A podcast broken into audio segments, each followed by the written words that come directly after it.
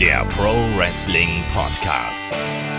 Ja, hallo und herzlich willkommen zu Headlock, dem Pro Wrestling Podcast, Ausgabe 406. Wir widmen uns der Woche nach Money in the Bank.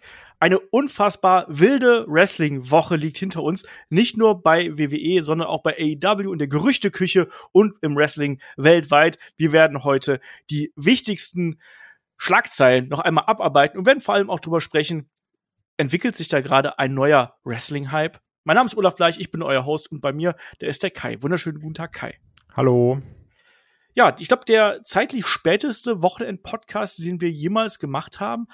Aber es lohnt sich zum einen natürlich, weil du dabei bist, Kai. Du warst ja noch unterwegs. Zum anderen aber auch, es gibt unfassbar viele News und Infos. Wir haben ja unter der Woche versucht, per Video-Special da zumindest die Raw-Entwicklung aufzugreifen. Wir wollten eigentlich eine etatmäßige Raw Cross SmackDown Doppel-Review machen. Aber es ist so viel, da muss man einfach drüber sprechen, oder? Ich glaube, gerade bei dem Stand der Gerüchte wäre es einfach eine Frechheit, wenn ich nicht dabei wäre. könnte man sagen. Also, nee, es ist schon, es ist wirklich eine wilde Zeit. Also ich muss sagen, gerade nach Raw, da war man natürlich irgendwie gehypt, weil Raw natürlich auch direkt nach Money in the Bank. Das fühlt sich jetzt so komisch an, dass Money in the Bank erst eine Woche her ist. Ja. Das, das ist, also keine Ahnung, da ist irgendwie so viel jetzt passiert, dann noch doch wenig passiert. Was ich damit meine, ist letztendlich, Money in the Bank war irgendwie groß, natürlich Cena Comeback, dann Raw war irgendwie groß, dann hat sich das aber alles so irgendwie so ein bisschen Verlauf und dann irgendwie so gegen Mitte, Ende der Woche wurden dann auf einmal heftigste AW-Gerüchte um Brian, um dann noch um CM Punk laut oder so, wo man sich gedacht hat, ach Gott, ach Gott, ach Gott, was passiert da nicht alles? dann SmackDown, man hatte man irgendwie Bock drauf, dachte, oh, jetzt kommt irgendwie die Becky Lynch oder sowas zurück. SmackDown dann eher, um es jetzt mal plakativ zu sagen, schon fast enttäuschend. Und also es ist irgendwie ganz komisch, was so in der Woche alles passiert ist. Ja, unglaublich viel. Also, wie gesagt, wir haben da ja schon einiges abzudecken. Wir haben bei dem Magazin drüber gesprochen. Da haben Shaggy und ich schon über Daniel Bryan und CM Punk gesprochen. Ähm, aber auch da gibt's ein paar neue Unsicherheiten irgendwo, die äh, aufgetaucht sind nach der Aufnahme. Auch äh, Braun Strowman ist ja plötzlich auch wieder in den Schlagzeilen und so weiter und so fort. Und von den anderen Promotions abseits von WWE und AEW mal ganz zu schweigen. Auch da ist jede Menge passiert. Also ähm, wir werden heute erstmal einsteigen mit den Weeklies. Wir sprechen über Raw und SmackDown. Da werden wir ähm, die kleinen Geschichten weglassen, werden uns auf die großen Geschichten konzentrieren. Ähm, bei Raw ein bisschen kürzer, bei SmackDown ein bisschen länger, einfach weil wir ja Raw schon im Video gehabt haben, aber auch da gibt's noch mal ähm, Meinungen und Updates und dann werden wir uns um die Personalien ähm, Punk und äh, Brian kümmern. Gerade äh, für dich als CM Punk. Was bist du eigentlich? Bist du, bist du nur ein Fan oder ist es schon mehr? ist es, ist es Ultra? ja, genau. Man weiß es nicht genau. Genau, darüber werden wir sprechen und dann auch noch um andere Dinge, die dann auch noch draußen rum kursieren. Also jede Menge, was wir dann hier äh, besprechen wollen. Und Kai, dann würde ich sagen, steigen wir doch auch einfach bei Raw ein. Und da gab es ja dann auch schon im Vorfeld die Bestätigung nach Money in the Bank, dass John Cena, der zurückgekehrte John Cena, hier auch eben bei Raw zugegen sein wird. Und er eröffnete ja die Show mit äh, einer Herausforderung und jeder Menge Schimpftiraden in Richtung äh, Roman Reigns. Eigentlich so eine umgekehrte Promo, wie man sie früher in seine Richtung gehalten hat. Also zum einen hat er ihn ein Arschloch genannt, er hat aber auch gesagt, er ist arrogant, er ist äh, selbstsüchtig und längst nicht so over, wie er vielleicht denkt. Und das kommt von äh, John Cena höchstpersönlich. Also hier der Einstieg bei Raw, ähm, das war schon eine solide Nummer, würde ich mal sagen. Die Quoten haben ja auch gezeigt. Raw ist äh, ein ganzes Stück nach oben gesprungen wieder im Vergleich äh, zu den Vorwochen. SmackDown wiederum nicht so, was äh, tatsächlich eine, ja, schon fast ein bisschen schade ist. Also SmackDown ist tatsächlich sogar ein bisschen runtergegangen, zumindest nach den ersten ähm, Quoten, die ich jetzt äh, zum Zeitpunkt der Aufnahme hier gesehen habe. Ähm, wie hat dir hier der erste Auftritt von John Cena gefallen? Mega gut. Also das war ja auch der Grund, warum ich Raw schnell und früh gucken wollte. Natürlich war ich sowieso gespannt, was passiert da oder sowas, aber ich war wirklich extrem gehypt vom John Cena Comeback und hatte dann auch wirklich Bock zu sehen, okay, was macht er, was sagt er? So, die hat dann ja auch selber die ganzen W-Fragen beantwortet. Das mochte ich. Und auch da die Promo natürlich sehr, ja, so Internet-Meta-lastig auch, ne? ja. Also heißt, oh, der Cena, der war doch immer overrated und das und das und hier und da. Und wie du schon gerade gesagt hast, dass dann hier Cena selbst sagt, ja, du bist doch hier overhyped und sowas. Und das sag ich, das sag ich als John Cena. Ähm, war dann ganz schön, dass man da dann diese ganzen Internet-Kommentare und weiß ich nicht alles aufgegriffen hat der letzten, ja, der, der letzten zehn Jahre, wenn nicht sogar mehr. Das mochte ich dann eigentlich ganz gern. Hat auch Spaß gemacht und man hat dann ja auch äh, jetzt in, in, dieser Woche ja auch offiziell den äh, Summer of Cena ausgerufen, wo es dann eben heißt, dass er, das ist glaube ich, dass er bei jeder Show ist bis SummerSlam, ne? Äh, nicht, bei, nicht bei jedem Raw, aber bei jedem SmackDown auf jeden Fall und auch bei, äh, bei Super Shows. Auch bei 15, 15 Dates ist er insgesamt dabei. Ich habe den Shaggy auch schon im Magazin gefragt, ob äh, das gut ist oder ob das schlecht ist, dass man ihn schon angekündigt hat, weil man natürlich dann so ein bisschen die Überraschungsmomente schon so ein bisschen wegnimmt. Ja, aber also ich glaube, es ist auch nicht mehr so eine, in Anführungsstrichen, Überraschung, wenn jetzt Cena in der Road to SummerSlam rauskommt. Also damit wird dann schon quasi fast gerechnet. Und ich muss auch sagen, ich bin auch wirklich froh, dass er jetzt nicht bei jeder Raw-Ausgabe auftaucht, weil, müssen wir auch gleich bei SmackDown nochmal drüber reden. Ich brauche jetzt nicht irgendeine, also wirklich wortwörtlich, ich brauche jetzt nicht irgendeine Cena-Promo jede Woche einfach nur damit Cena da ist. also, also er, ist, er ist zum Beispiel bei, äh, also er ist bei Raw zum Beispiel äh, zwischen dem ähm, 26. da ist er noch mal und dem äh, 9., also 26. Äh, Juli und dem 9. Äh, August, da ist er noch mal und dann aber danach ist er äh, aktuell nur für äh, SmackDown und Super Shows gemeldet bis zum SummerSlam. Also wie gesagt, das finde ich auch besser, also weil der gehört jetzt zu SmackDown aufgrund des dieses Roman Reigns Programm. Ähm, bei Raw brauche ich ihn nicht, weil also dann wird er wieder nur irgendeine Promo halten, die natürlich auf seine Art und Weise auch Bock macht, aber dann auch trotzdem so ein bisschen inhaltslos sein kann. Mich hat's fast ein bisschen gewundert, dass er nicht bei der Raw Go Home Show Richtung SummerSlam quasi ist, dass man ihn da nicht noch mal holt quasi in der letzten Woche. Werden wir sehen, wie das ist. Ich find's äh, auffällig, dass natürlich keine Dates nach dem SummerSlam hier bis jetzt äh, kundgetan sind. Ist das clever? Also ist das, also ist das Plan? Also geht es einfach darum, damit das Internet sagen kann, Mensch, dann wird er ja garantiert nicht den Titel gewinnen? Oh, keine Ahnung. Also ich glaube einfach, dass wir nach dem SummerSlam nicht mehr wirklich sehen werden. Das also ist halt die Frage, ne? Also vielleicht halt noch so ein bisschen oder sowas. Und dann geht es halt wieder ab nach Hollywood, geile Filme drehen. Werden wir sehen. Ich bin deswegen auch da wirklich ein bisschen neugierig drauf, wie, wie sein Zeitplan danach aussieht. Oder ist es wirklich nur so ein, ja, wirklich nur ein Sommer, wo er dann dazu gegen ist oder ob er dann auch im Nachgang hier und da nochmal ähm, zu sehen sein wird, weil wir kennen das Internet bis zum SummerSlam, sind es noch einige Wochen, da wird garantiert rauskommen, wie sein Zeitplan für nach dem SummerSlam ist. Vielleicht ist es schon raus, ich habe es nicht gefunden. Ähm, aber das wäre natürlich auch ein bisschen doof, wenn das quasi schon im Vorfeld geleakt wäre, wie John Cena hier eingesetzt werden könnte. Ähm, auf jeden Fall hier, das war ja sozusagen die Einstiegspromo in die Fehde nach dem Auftritt bei Money in the Bank. Und das war schon in Ordnung. Also das hat äh, Spaß gemacht, es hat auch ähm, funktioniert. Die Crowd war auf jeden Fall dabei. Und also auch wenn du dir die Videos siehst, die jetzt teilweise auf Twitter kursieren, wieder junge Fans abgehen, da John Cena zum ersten Mal zu sehen. Also das ist schon was, was Gutes. Ähm, wie gefällt's dir, dass man dann ihn hier mit äh, Matt Riddle ja noch in so ein kurzes ja, Segment, in so ein kurzes Skit gepackt hat? Ich finde das lovely, weil das tut keinem weh, das ist vollkommen in Ordnung. Matt Riddle kann da eh so einen Quatsch machen. Und ganz ehrlich, also wir alle kennen doch so einen John Cena und sagen, der kann halt super ernst sein und eine ernste Promo halten und auch sagen, ey, Roman, ein bisschen Arschloch. Und dann kann er einfach danach so ein bisschen noch als Gag mit Riddle paar Mal Bro sagen. Ich finde das vollkommen okay und witzig. Und ich finde, das passt auch zu einem Cena. Kannst du mir sagen, was du willst? Ja, irgendwo schon, aber ich fand es eben auch ein bisschen, ein bisschen cringe war mit dabei. Aber äh, ein bisschen cringe ist bei John Cena sehr oft mit dabei, muss man auch dazu sagen.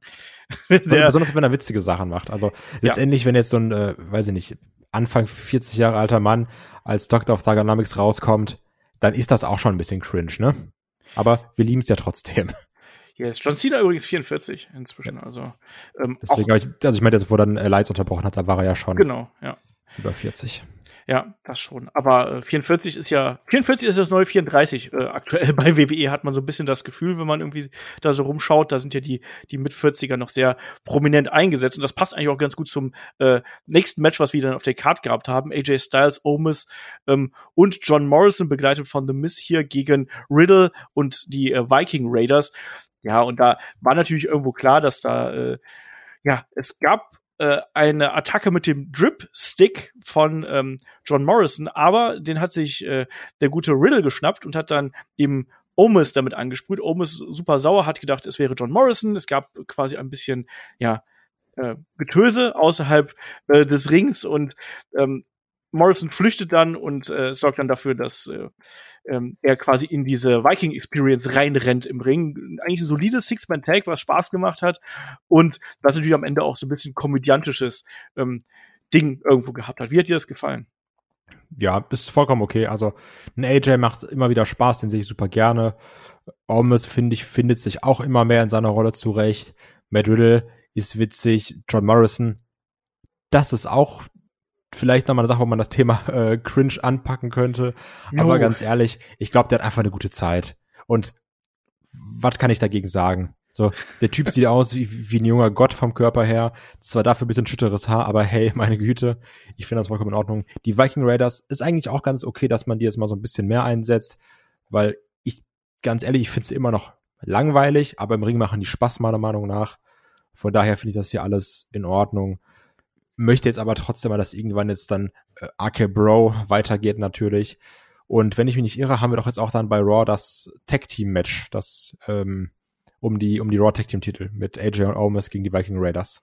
Genau, also zu RK Bro, dann nochmal kurze Notiz hier. Da gab es bei Fightful Select eine Nachricht, dass man äh, aktuell nicht so 100% rausgibt, was derzeit mit äh, Randy Orton ist. Also er steht quasi auf der ähm, inaktiven Liste derzeit und das kam wohl sehr überraschend. Ähm, es gibt keinen Streit zwischen ihm und WWE und man hofft, dass er für den 2. August ähm, bei Raw, dass er da wieder dabei sein wird und dass man Pläne für SummerSlam eigentlich für Riddle und Orton hat. Also Daumen drücken, ähm, dass das dann noch funktioniert. Ähm, ja, und das war wie ich fand durchaus auch ein launiges äh, Match, was wir dann hier ähm, gesehen haben. Ähm, oder auch die, wir haben ja auch gesagt, also das Match zwischen Omos und AJ und den Viking Raiders, das war ja auch richtig gut, also überraschend gut äh, für das, was, was es sein sollte irgendwo. Was, was mir langsam, aber sicher ziemlich auf den Zeiger geht, ist die Fehde zwischen Elias und Jackson Riker. Yo, das macht gar keinen Bock. Also das ist auch einfach, ich, ich weiß auch nicht persönlich, was er in dem Jackson Riker sieht, ne? Also der ist, wie gesagt, der ist, der hat einen Look, klar, natürlich, der ist auch jetzt nicht geisteskrank schlecht, aber der ist für mich persönlich super uninteressant. Also ganz ehrlich, so, wir haben es jetzt schon letzten Jahre gemacht, dann lass doch jetzt auch einfach weiter einen Elias in den Ring setzen, eine witzige Promo halten, dann ist gut. Ja, ich glaube, Elias muss vielleicht auch aus diesem Gimmick raus, weil ich glaube, auf Dauer kannst du nicht ständig dasselbe machen. Ich meine, da haben wir auch sehr oft schon gesagt, es ja. war immer dasselbe. Und klar ist es bei einer Hausshow vielleicht unterhaltsam, aber doch nicht bei einer Weekly. Ähm, und Jackson Riker, ja, Mr. Intensity hier, ne? Und so, ich finde den halt so bland äh, wie, wie jeden andere. Das ist 0815 Muskelwrestler irgendwo mit jeder Menge Tätowierung. Ich weiß nicht genau, was man mit Hand an dem sieht, außer dass es ein ähm, Muskelwrestler ist mit Tätowierung. Ähm, Im Ring gibt er mir leider nichts. Die Fehde zündet für mich auch überhaupt nicht. Ähm, das Match ist aber natürlich so ein bisschen ulkig aufgrund der, ja, Stipulation mit den ähm, Instrumenten, die da zum Einsatz gekommen sind. Da wurde mal wieder ein Kontrabass zerschlagen und solche Geschichten. Ähm, das war schon witzig anzuschauen und ich glaube, dass das wahrscheinlich auch in der Halle besser ankommt als am Fernseher. Aber ich hoffe, dass dieses Ding jetzt hier vorbei ist und ich kann es echt nicht mehr sehen. Jackson Riker hat das hier gewonnen und gucken wir mal, wo die Reise für die beiden hier hinführt. Ähm, wenn wir weitergehen, äh, offensichtlich bekommen wir Mansur und Ali als Tag Team jetzt. Ich will jetzt nicht die Klischeeschublade aufmachen, aber da muss man schon die Klischeeschublade aufmachen, oder? Ja, ich habe es auch schon vor ein paar Wochen gesagt, dass es so kommen wird. Also und ey, ganz ehrlich, klar, man kann jetzt sagen, ist ja wieder die typische 0815-Idee und Klischee, aber ich, also hier, wie, wie hießen sie nochmal, die, die, die Zampanos da? Retribution, ne? Jo. Genau. Das war alles Käse, aber ich persönlich freue mich einfach an Ali zu sehen. So, ich mag den, ich finde den irgendwie sympathisch, wenn ich den Onscreen sehe. Von daher kriegen sie ein Tag-Team-Match. Ganz ehrlich, wird sich keiner für interessieren. Freue ich mich trotzdem drüber, dass er Screentime bekommt. Ja, naja, also wie aber das ist halt egal, ne? Ja, ja, Ali ist halt echt ein guter, das, äh, das muss man hier nochmal unterstreichen. Und Mansur, der ist ja noch, der ist ja noch frisch. Also von daher, irgendwo die, die Storyline ist ja auch jetzt nicht total kacke, aber sie ist halt total nebensächlich, interessiert eigentlich auch da niemanden, weil die beiden als Charaktere halt nicht groß genug sind und Ali eigentlich eh ein bisschen verbrannt ist natürlich nach der Retribution-Geschichte. Ähm, eine Geschichte, die wir natürlich auch schon in dem Breaking News Video aufgegriffen haben, das ist die Story um Charlotte, Rhea Ripley und natürlich dann auch den Cash-In von ähm, Nikki Cross, alias Nikki ASH natürlich. Und ich glaube, das können wir jetzt hier auch in einem Rutsch machen, damit wir das äh, dann auch hier vom Tisch haben. Ähm, es gab die ähm, Championship Coronation, also die Krönung von Charlotte Flair. Das konnte sich natürlich Rhea Ripley nicht anschauen. Ähm, es gab ein Wortduell zwischen den beiden. Es gab wieder jede Menge Becky Chance und äh, dann hat Charlotte ja auch gekontert, was hier. Ähm, Becky ist zu Hause und stillt ihr Kind, während ich hier die Women's Division dominiere. Da schon mal die Ansage. Rhea wollte natürlich ein Rematch haben. Ähm, also hieß zuerst nein, dann kam aber Adam Pierce und Sonny Deville raus und haben gesagt, hey Moment, du hast ja gerade gesagt, hier, äh, du könntest die jeden Tag besiegen, warum denn nicht heute? Machen wir später. Charlotte als die Böse kickt dann noch Rhea Ripley vor das verletzte Knie und dann äh, sind wir dann auch quasi, ich mache einen kleinen Sprung nach vorne, ähm, ja, weiter, weiter in der Show. Da sind wir auch schon beim Main Event und das war das Match zwischen Rhea Ripley und Charlotte und das war äh, auch wieder ein gutes Match. Aber das Wichtigste daran ist natürlich das Ende, Kai. Das endete ja erstmal auf eine dubiose Art und Weise, nämlich per DQ und danach gab es den Cash-In. Genau, also das gab dann ja, was ich erst ja nicht vernünftig gesehen habe, weil das auf The Zone sehr komisch lief, weil da irgendwie Bildprobleme waren und technische ja. Probleme. Ich weiß auch gar nicht, ob es jetzt behoben ist, weil ich seitdem, als ich es geschaut habe, direkt am Dienstag äh, nicht nochmal reingeguckt habe. Das war dann ein bisschen doof, weil es hat quasi geendet, als wir äh, Rhea Ripley im Ring den Riptide zeigt und auf einmal war es weg. Ich dachte, hä, und dann waren sie draußen und ich dachte ganz kurz, hat sie jetzt den Titel gewonnen oder was ist jetzt gerade passiert? Und dann hieß es aber vom ähm, Announcer, nee, hier die Q. Alles klar, dann gab es eben, wie du schon gesagt hast, den Beatdown draußen. Rhea setzt dann draußen nochmal zum Riptide an und dann auf einmal hören wir die Musik von Nikki Ash. Kommt raus, casht ein und ich hatte ja zu dem Zeitpunkt ganz, ganz dolle Angst, dass es nie schafft. Dass man gesagt hat, oh, hier, wir nehmen den Gag mit oder sowas dann kann sie direkt eincashen, verliert halt irgendwie, weil sie zu übermütig ist oder so. Dann kann sie das irgendwie in ihr Superhelden-Gimmick verpacken, was ich persönlich richtig kacke gefunden hätte, weil das die Verschwendung vom Koffer gewesen wäre. Aber nix, es gab ein Crossbody, 1, 2, 3, Nikki Ash, äh, Women's Champion. Freut mich, mega. Also irgendwie, weil das einfach eine, das ist eine gute. So, ich glaube, mehr kann man nicht sagen. Das ist ja. einfach eine gute. Die ist die ganze Zeit da, egal ob es jetzt bei Sanity war oder in dieser Sache mit äh, Alexa Bliss. Die hat da immer ihr Piece durchgezogen und irgendwie das alles auch immer vernünftig gemacht. Also, ich muss trotzdem sagen, das ist jetzt für mich nicht so der geilste Charakter auf der Welt. Also ich finde auch ganz viel, was sie erzählt, egal. Aber ich finde, du merkst, dahinter steckt irgendwie ein Mensch, der hat Bock, der reißt sich einen Arsch auf. Und allein deswegen gönne ich ihr jetzt diesen Titelgewinn kann mir aber auch vorstellen, dass es jetzt schon irgendwie bei nächste Raw, übernächste Raw, keine Ahnung, was wieder vorbei ist. Oder dass man dann wirklich sagt, wir gehen bis zum SummerSlam, machen dann ein Triple Threat Match, ja. was ich auch okay fänden würde, weil wir hatten ja diese Beat the Clock Sache. Ich rechne jetzt aber ehrlich gesagt auch nicht mit einer wirklich langen Regentschaft. Ich auch nicht. Ich glaube, das äh, war jetzt der Feel-Good-Moment, den wir hier bekommen haben. Alle haben sich gefreut. Es gibt auch kaum jemanden, der das Nikki nicht gönnt, glaube ich, nach dieser, ja, furchtbaren Sanity-Zeit, die sie irgendwie hinter sich hat, wo sie, wo der Stable nicht richtig eingesetzt worden ist und überhaupt das, ich, man hat ja immer das Gefühl gehabt, dass sie nie so richtig Fuß gefasst hat, dann an der Seite von Alexa Bliss irgendwo. Ähm, man hat ja immer gesagt, mein Gott, warum macht man denn aus der nicht mehr? Und jetzt der Charakter-Twist, den sie gehabt hat und ich weiß, dass viele den Charakter nicht mögen, diesen Superhelden-Charakter, diesen beinahe Superhelden-Charakter. Ähm, kann ich auch irgendwie verstehen, weil es natürlich ein super cartoony Act ist, irgendwo, den man dann hier ähm, in der Show hat.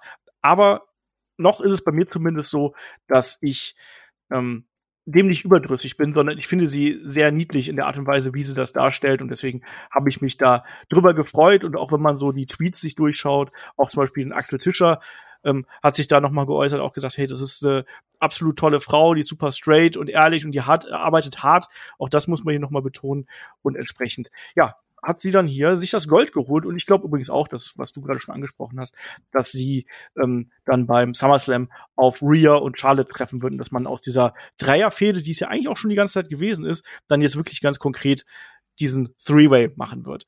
Und ja, da bin ich äh, neugierig drauf, wie man das lösen wird, ob äh, quasi Nikki immer wieder die lachende Dritte sein wird, die hier aus der großen Fehde der großen Frauen so ein bisschen ähm, Profit schlägt schauen wir mal. Aber für den Moment auf jeden Fall ein cooler Augenblick, den wir hier gesehen haben. Und gerade jetzt mit Zuschauern wirkte das halt eben auch ordentlich groß.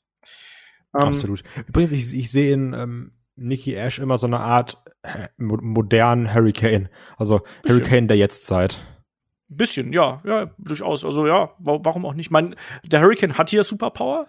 ne? Ähm, nur bei Stone Cold und Triple H hat es nicht funktioniert. Ähm, mal gucken, ob Nikki Ash noch oder Nikki ASH noch einen äh, Sidekick dazu bekommt. Abwarten. Vielleicht macht so, vielleicht versucht sie auch den äh, Doppelchoke Slam dann gegen Rhea und Charlotte.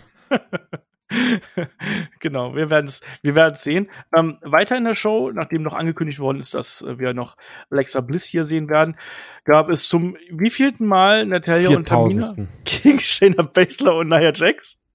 Ja. Also ich will mich jetzt, also nagelt mich nicht auf die genaue Zahl fest, jetzt so ein paar Stellen sind vielleicht falsch, aber ich glaube, es war wirklich so das viertausendste Mal. Vielleicht 3900 irgendwas, aber ja. Das Wichtigste war ja einfach nur, es wurde hier gegen uns Reginald geturnt. Das unterstützen wir nicht in diesem Podcast, das lehnen wir konsequent ab. genau. Und Reginald hat sich ja auch noch den 24-7-Belt hier geholt. Das muss man auch mal sagen. Und geile Flicks gezeigt danach. Ja, hallo. Also wo er da so äh, über die ähm, da von der Dingens von von der Ringtreppe aus abgesprungen ist mit dem Salto und dann noch so ein bisschen Flickflack nach hinten.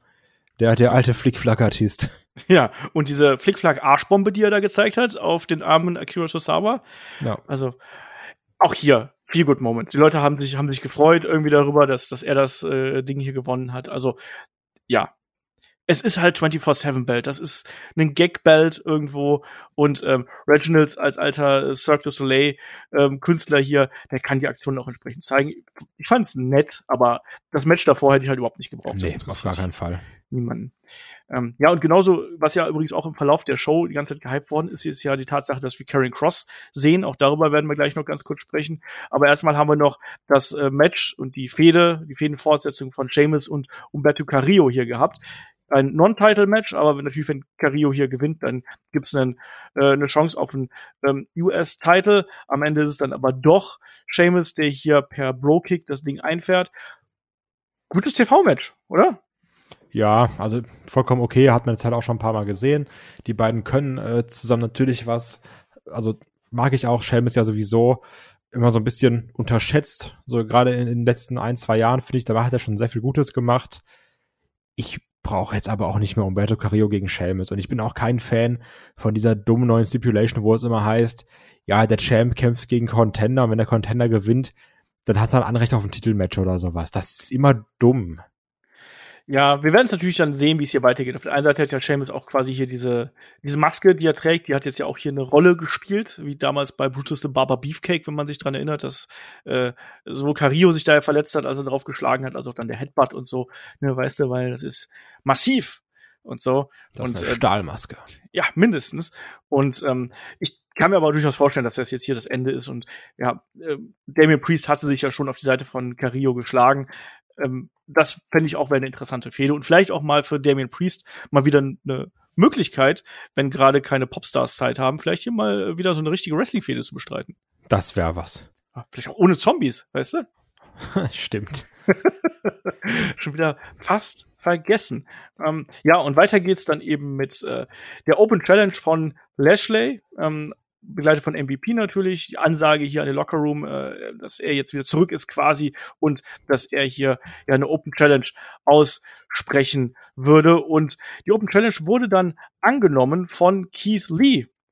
Tja, und Keith Lee ist zurück. Das hat, glaube ich, alle gefreut. Dummerweise hat Keith Lee auch nach einem, naja, nicht ganz Squash-Match, aber schon einem recht äh, durch äh, Bobby Lashley zeitweise dominierten Match, dann auch innerhalb von äh, knapp fünf Minuten verloren. Huch. Jo, da ist ein bisschen das Problem dabei. Also ich glaube, wir freuen uns alle, dass Keith Lee zurück ist. Auch wenn ich das nicht erkannt habe, bis er rausgekommen ist, weil die Musik geht so gut ist. Also lass, schreib doch wirklich, ne? Es wird vor, die, vor jedes Kacklied wird irgendwie so ein Pistolenschuss oder irgendwie Schwerter die klatschen gemacht. Aber das Bask in his Glory nehmen sie raus. Das muss mir auch mal einer erklären, weißt du? Dann lieber noch drei Peitschenhiebe oder sowas, weil es cool ist. Das regt mir auf. Ähm, ich, wie gesagt, ich bin super froh, dass er da da ist. Ich finde, das ist ein geiler Typ und ich tue mich auch schwer mit der Tatsache, dass er jetzt hier so dominiert wurde. Also der hat vielleicht übertrieben gesprochen so zwei, drei Aktionen gezeigt und den Rest wurde eigentlich platt gemacht. Klar, er durfte den Hurtlock irgendwie einmal brechen, was halt schon ein cooler Moment war, aber jetzt so wirklich viel mehr war jetzt da auch nicht. Und wie du schon gesagt hast, fünf Minuten hat mehr als klar verloren weiß ich nicht. Ich hoffe, man schmeißt ihn jetzt einfach in das Seamus-Programm noch mit Damian Priest, weil ich glaube, die drei könnten da richtig geile Midcard-Matches abreißen. Wie man es hier gemacht hat, finde ich trotzdem doof. Ja, und vor allem hat er sich hier so ein bisschen wie so ein, wie so ein Opferlamm äh, angeführt, ne? Weil danach sollte ja Goldberg rauskommen und sollte dann ja sagen, hier, ich bin der Nächste, I'm next. Und damit ist ja der Aufbau der 0815-Aufbau Richtung SummerSlam auch schon getätigt. Bobby Lashley wollte hier antreten, MVP hat gesagt, nee, nee, mach mal, mach mal easy. Also da finde ich wiederum auch diesen Kontrast, fand ich ganz nett. Das haben wir auch zum Beispiel auch nicht angesprochen in der ähm, Breaking News-Geschichte. Also, dass ja MVP Lashley zurückgehalten hat und auch eher ängstlich gewirkt hat, während Lashley ja wirklich wut, wut entbrannt ist eigentlich und der hätte am liebsten Goldberg sofort auseinandergenommen.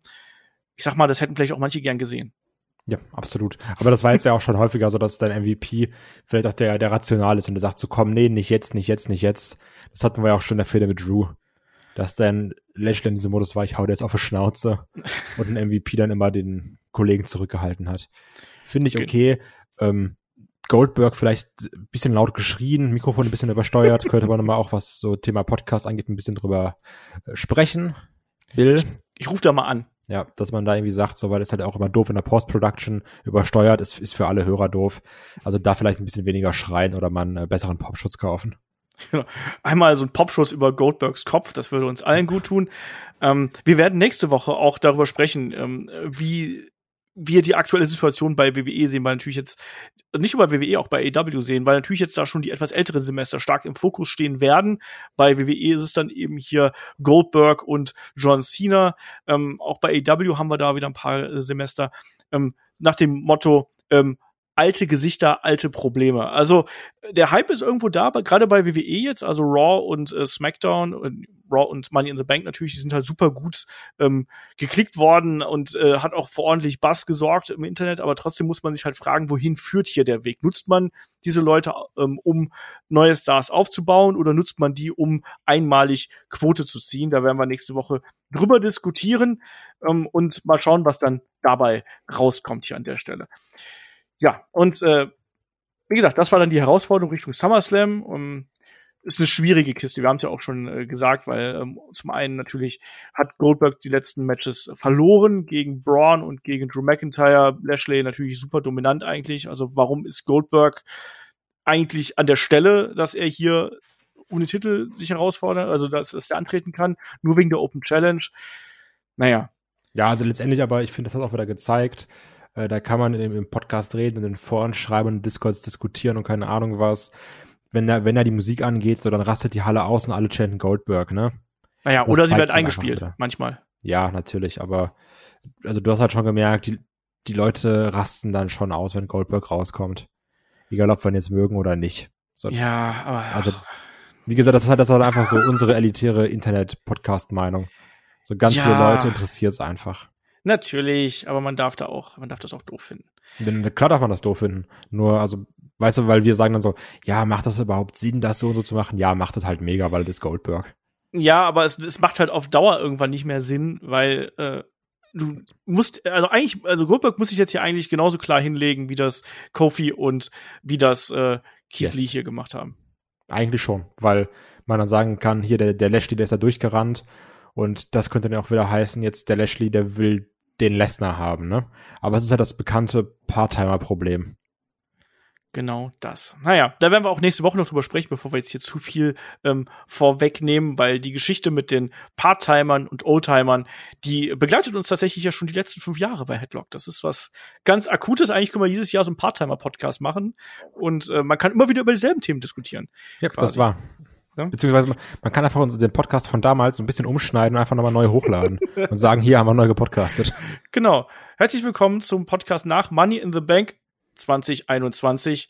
Und äh, ja, genau. Ach ja, ähm, kommen wir zum nächsten tollen Programm, was wir hier haben. Die äh, Fehde zwischen Jinder und ähm, dem guten Drew McIntyre geht weiter. Jinder will hier äh, seinen Geburtstag feiern. Alter, ey, erstmal die Sache mit dem Motorrad, jetzt noch hier die Geburtstagsparty. Ich, ich weiß nicht mehr, was, aus was für einem Hut die Sachen immer rausziehen hier. Ähm, wir und äh, Shanky sind auch dabei und am Ende ähm, kommt Drew hier rein und dann wird ähm, der gute Shanky ordentlich mit dem Stuhl vermöppt, 20 Mal, ganz viele blaue Flecken und ja, die, die Fehde ist gemacht hier zwischen Drew McIntyre und Jinder Mahal und das geht Richtung SummerSlam und man hat Drew McIntyre so erstmal aus dem Title Picture rausgeschrieben. Das ist der einzige Grund, weshalb ich diese Fehde sehe und natürlich, dass die beiden ehemals 3MB äh, Members gewesen sind, aber oh, ey, diese, wie gesagt, diese Motorrad Motorrad kaputt kloppen, was es als Spielzeug gibt, das äh, muss man auch dazu sagen. Und dann jetzt hier noch eine Geburtstags Geburtstagscrasher-Geschichte. Uiuiui, was sagst du dazu? Also dieses Motorrad kaputt kloppen ist ja nicht das erste Mal, dass wir sowas hatten, ne? Das gab's ja auch damals schon bei dem Slambulance mit Braun Strowman. Das stimmt. das Habe ich vollkommen vergessen, ja. Also, ne, das ist ja nicht das erste Mal, dass sowas gemacht wird. Das ist genauso wie, äh, yo, wir haben jetzt so einen Shark-Catch, den wir verkaufen können. Yo, komm, schmeiß halt Enzo Amore rein. Alles klar, haben wir. Also, das ist nicht das erste Mal, dass irgendwelche Matches oder irgendwelche Segmente gemacht werden, um die nächste Toyline zu verkaufen, ne? Das ist jetzt, also, wie gesagt, ist jetzt nichts Neues, ist Quatsch, absolut. Was ich trotzdem witzig fand, ist, dass du Drew hier wieder so ein bisschen gefährlicher wirkte, 20 Mal über dem Stuhl zu vermoppen, ist schon ganz cool. Aber Mehr auch nicht. Der arme Schenki. Ich habe mich gefragt, ob das so ein bisschen so ein Initiationsritus gewesen ist, weißt du? Du willst ja bei den großen Jungs mitcatchen, dann steck erstmal 20 Stuhlschläge vom, vom äh, Drewmeister ein. Das kann sein, war ja bei Dominik damals auch so. Stimmt. Ja, also wie gesagt, äh, Drew McIntyre gegen Jinder Mahal, das wird weitergehen. Ich kann mir nicht vorstellen, dass Drew hier, äh, also tatsächlich, ich kann mir vorstellen, dass wir hier 50-50 bekommen, damit Jinder nicht komplett ähm, doof dasteht aber irgendwie, also mich, mich catcht das nicht. Also überhaupt nicht. Ähm, naja, weiter ging's ähm, mit dem äh, angekündigten ähm, Raw-Debüt von Karrion Cross, der hier auch als NXT-Champion aufgetreten ist, mit Gürtel. Ähm, davor aber, äh, dafür aber ohne Scarlett und ohne Nebel und eigentlich ohne das, was ihn sonst auszeichnet. Jeff Hardy wiederum mit, mit No More Words, das war für dich. Und am Ende gewinnt hier Jeff Hardy per, ja, nach zwei Minuten sollte Schläge von, von Cross äh, in der Ringecke geben. Äh, Jeff Hardy zieht ihn an der Hose runter, rollt ihn quasi ein und äh, pinnt ihn dann. Füße auf die Seile. Ja, Füße auf die Seile, ne? Und, und auch so nimmt dann die Hände so zur Seite weg, so nach dem Motto, ich habe nichts gemacht, ne? Also ich bin ja der, der kluge Veteran, ich nutze das hier aus. Ähm, Cross danach noch kurz mit einer, mit einer Promo irgendwo. Ähm, ist das hier nur der Aufbau von Carrying Cross und der ist einfach so alternativ, dass wir den nicht verstehen und dass wir sagen, boah, ist das Kacke und dann wird es hinterher gut? Oder ist es einfach nur Kacke, weil es Kacke ist? Ich glaube, dass Kacke, weil es Kacke ist. Wenn man jetzt Kai persönlich fragt, sagt er dir auch, dass es Kacke, weil es Carrying Cross ist, weil ich den langweilig finde. Ähm, aber auch hier, also verschiedene Sachen. Erstmal, ich finde, das zeigt, dass ein Carrying Cross alles natürlich jetzt ganz subjektiv. Korrigiere mich gleich, wenn du Sachen anders siehst, kann man darüber diskutieren und dann sage ich dir, warum du falsch liegst. Ähm, Im Cross kommt ohne Scarlett raus, ohne seinen Rauch und sowas. Da merkst du, viel Charisma bleibt da nicht übrig. Der hat zwar immer noch seinen Look oder sowas, aber dann, dann ist schon mal viel kaputt. Und wenn jemand allein diese Sachen braucht, um irgendwie krass aufzufallen, dann weißt du jetzt schon, vielleicht ist der Typ jetzt nicht so die perfekte Wahl als the next big thing, meiner Meinung nach. Ich find's komplett quatschig, dass ein Jeff Hardy hier verloren hat, müssen wir nicht drüber reden. Das macht keinen Sinn. Es macht letztendlich auch keinen Sinn, dass ein Jeff Hardy schummelt, um zu gewinnen, weil ist halt ein Face, ne? Also so was macht der normalerweise nicht. Das passt auch irgendwie nicht wirklich zu, zum Charakter. Klar kann man sagen, oh, der ist schlau und hier Ringerfahrung und Ringsteuer, bla bla bla, aber letztendlich es passt halt trotzdem nicht, ne? Also ein Daniel Bryan macht sowas in, in seiner äh, Face-Yes-Zeit auch nicht. Hallo, Eddie Guerrero? Ja, aber es ist halt auch, also, ne, jetzt Jeff Hardy ist jetzt auch nicht äh, I lie, I cheat, I steal. Vielleicht Sondern, wird das noch. Ja, kann sein. Der kommt dann auch mit so einem Lowrider raus, weißt du, und dann bounce, bounce. Also das, das, das verstehe ich alles nicht, warum man jetzt hier Cross da verlieren lässt oder sowas. Wie gesagt, er ist halt der NXT-Champ. Das ist auch ein ganz, ganz doofes Zeichen an NXT, meiner Meinung nach. Ja. So hier, das ist der Typ, der das ganze Roster auseinander nimmt und der verliert dann gegen den abgehalfteten Opa. So, das ist irgendwie auch nicht schlau. Und auch wenn da jetzt irgendwie die Warnung kommt mit, ja, ich mache jetzt Jeff Hardy kaputt. Ey, ganz ehrlich, selbst wenn er ihn jetzt zehnmal kaputt schlägt, ist trotzdem, ja, du hast halt verloren gegen den, ne?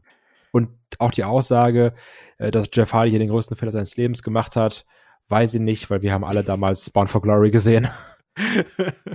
ja, bei Jeff Hardy ist das schon schwierig, den größten Fehler in so einer Storyline aufzuführen. Ähm, ich sag immer, du kannst halt eben den ersten Eindruck nicht wieder wettmachen. Und der erste Eindruck von Karen Cross war hier eben ziemlich mau, auch wenn er jetzt danach wieder aufgebaut werden könnte. Ähm, ob das dann gelingt, werden wir sehen. Also es sieht ja nach einer Feder aus quasi, nach einer längeren Zeit. Aber es hieß ja auch, ähm, dass auch die Aktiven im NXT-Roster das sehr negativ aufgefasst haben, was ich total verstehen kann, dass die entsetzt davon gewesen wären, dass hier eben der Champion, der zuvor noch die ganzen großen Stars quasi hier weggebügelt hat und ein dominanter Champion ist, dass der einfach hier in zwei Minuten verliert und in dieser Darstellungsweise kann ich total nachvollziehen. Und es das heißt auch inzwischen, dass man ähm, NXT intern ähm, nicht mehr als dritte Brand sieht. Also ich erinnere mich noch vor ähm, zwei Jahren ungefähr, auch als ich noch mit ähm, Jinder Mahal zum Beispiel gesprochen habe, wo NXT so extrem gehypt geworden ist und wurde auch immer wieder betont worden ist, nein, NXT, das ist die, äh, die dritte Brand neben Raw und SmackDown. Wir sind ebenbürtig. Es ist kein Abstieg von Raw oder SmackDown zu NXT zu gehen. Und jetzt intern soll es wieder so heißen, NXT ist dann doch wieder Developmental, also Ausbildungsbereich irgendwo. Und das finde ich schon also in der, in der Komplexität dieser ganzen Geschichten hier, die wir hier gesehen haben, finde ich das schon echt schwierig und ich finde es echt schade. Und wie gesagt, erster Eindruck ist im Eimer. Ähm, und jetzt mal schauen, ob sich hier äh, Karen Cross wieder positioniert, neu positioniert und entsprechend dargestellt äh, bekommt. Vielleicht, vielleicht sagt er jetzt ja, Mensch, ich bin so wütend, ich habe die Nebelmaschine jetzt selber mitgebracht. Weiß man's? Kann ja. sein. Auf eigene hier, ich hab da was vorbereitet. genau. genau das. Äh, kann Baron Corbin noch anstellen, der braucht ja momentan Geld. Läuft, wenn du mich fragst. Der, der, kommt, der macht dann Scarlett. der, der macht den Roadie. Einmal. Ähm, ja, nein, das war Quatsch. Das war Quatsch und da äh, hat ja auch echt äh, jede Menge negative Reaktionen drauf gegeben. Ähm, Quatsch war auch das nächste Playground-Segment, was wir hier gesehen haben mit äh, Eva Marie und Doodrop. Das ist alles Kacke. Also, das macht wirklich, das macht keinen Spaß mehr. Ich vermisse, ich vermisse uns Bray. Ja, auch da weiß man momentan nicht genau, wo es, äh, wo und wie es mit dem weitergehen wird. Also, was mir hier immer noch gefällt, ähm, ist Alexas Gesichtskirmes, die sie so äh, während dieser gesamten Promos macht. Das finde ich super cool. Ähm, und das macht sie auch super gut. Aber der Rest, oh, nee, ähm, hat sich gezogen, war, war zu lang und hatte keinen Spaß gemacht. Äh, aber naja. Und im Endeffekt, danach kam ja dann der, der Main Event mit Charlotte gegen Rhea Ripley. Wie gesagt, ein äh, gutes Match, was wir da wieder gesehen haben. Nicht auf dem Niveau von äh, Money in the Bank, aber trotzdem noch ordentlich für das, was es sein sollte. Und der Cash-In. Und das war's dann an der Stelle hier mit Raw. Ähm, haben wir die anderen kleinen Geschichten auch noch ähm, fix hier zusammengefasst. Und ähm, dann, dann springen wir mal rüber zu SmackDown. Das kann man tatsächlich fast schon ein bisschen kürzer machen, weil es schließt ja an, nicht nur an Raw an, sondern es gibt ja dann auch ähm, ja, Matches von ähm, diesem Musikfestival, was wir dann da gehabt haben, und die kann man eigentlich fast getrost äh, überspringen. Ja. Ähm, so, also fangen wir erstmal an mit der Promo von John Cena. John Cena ruft hier den äh, guten Roman Reigns raus vor allem erstmal. Und das auch wieder auf eine witzige Weise, aber natürlich kommt Roman Reigns nicht persönlich raus, sondern es kommt Paul Heyman raus. Und Paul Heyman hat halt hier Bock gehabt, oder? Ja, ach, also das, das hat mega gut Bock gemacht. Also auch äh, ein Heyman. Ich, also ich mag ja sowieso die Paarung aus Roman Reigns und Paul Heyman, weil jetzt mittlerweile ja Paul Heyman auf ach, ähm, Roman Reigns auf jeden Fall auch selber reden kann. Und das jetzt ähm, Heyman nicht immer dieses Mouthpiece sein muss, so ähnlich wie es bei äh, Lesnar ist, wo dann wirklich jede Promo gleich ist, sondern dann auch ein Heyman mal wieder auch teilweise drei Wochen daneben steht, gefühlt nichts sagt, außer vielleicht mal so ein paar Leute Backstage zusammenfaltet, die wieder ein Interview mit, mit Roman halten wollen, dann sticht natürlich so eine Paul Heyman-Promo auch mal wieder viel mehr raus. Das hat man halt hier auch wieder gesehen. Die beiden zusammen, das war gut, das hat Bock gemacht. Aber ich finde trotzdem, berechtigte Kritik, die ja auch der Tribal Chief da später angeführt hat. Es war schon eine sehr typische Cena-Promo, oder? Ja. ja Und es ja. war eine sehr starke 0815 John Cena Promo. Also ich bin natürlich immer noch jetzt gerade, klar, durchs Comeback und sowas sehr in dieser Fanbrille, die, die habe ich da immer noch schön aufgesetzt und sag, ach geil, guck mal, der Cena, toll. Was sagt er nicht wieder für schöne Sachen? Einfach toll, den zu sehen. Aber letztendlich sagt da nicht viel, beziehungsweise benutzt viele Wörter, aber wenig Inhalt. Und das wird dann ja auch später von Roman aufgegriffen. Und das stimmt schon meiner Meinung nach. Deswegen habe ich auch eingangs gesagt, dass ich jetzt nicht traurig, dass ich jetzt nicht traurig darum bin, dass er nicht bei jeder Raw-Aufgabe äh, Ausgabe auftaucht, weil das auch so ein bisschen meine Angst ist. Dass er einfach nur da ist und sagt, ey, hier, oder? Ist John Cena, toll, da bin ich wieder. Dann hätte er wieder eine, eine Promo 10 Minuten, die Spaß macht, wo aber auch nichts dabei rumgekommen ist. Weil das war so ein Problem von mir hier mit dieser Promo. Ja, also man hat sich natürlich immer noch gefreut, dass äh, John Cena da Klar. gewesen ist, aber es hat sich eben nicht mehr, jetzt schon wieder nicht mehr so besonders angefühlt, weil es war eben immer der typische John Cena, der dann eben hier noch so ein bisschen, ja, natürlich auch so ein bisschen klamaukig drauf gewesen ist. So, hey, wie, wie bin ich überhaupt aus dem Firefly Funhouse rausgekommen? Und ähm, wie viel Peacemaker-Kostüme habe ich denn wohl geklaut? Und überhaupt, also klar, immer so ein bisschen witzig und das kann er ja auch gut, ähm, aber ja, ich weiß, was du meinst. Und ähm, äh, wir werden sehen, wie weit das dahin geht. Und Paul Heyman fand ich allein deshalb göttlich, weil er das gemacht hat, was jeder wahrscheinlich schon mal in seinem Leben gemacht hat. Er hat nämlich, nachdem er gesagt hat, hier, der Tribal Chief ist da, aber der wird sich natürlich immer zeigen, wann er da Bock drauf hat, weil der macht die Regeln. Aber wie er dann das John Cena-Theme hier nachgesungen hat, also sorry, das war schon witzig. Und ich finde, da hätte auch die Regie ein bisschen besser reagieren können und hätte das irgendwie nahtloser ineinander überschneiden können, wenn du mich fragst. Ja, also das finde ich auch. Also das, es wurde ja auch wirklich erst interessant, als Heyman rauskam, wenn man ehrlich ist, ne? Ja.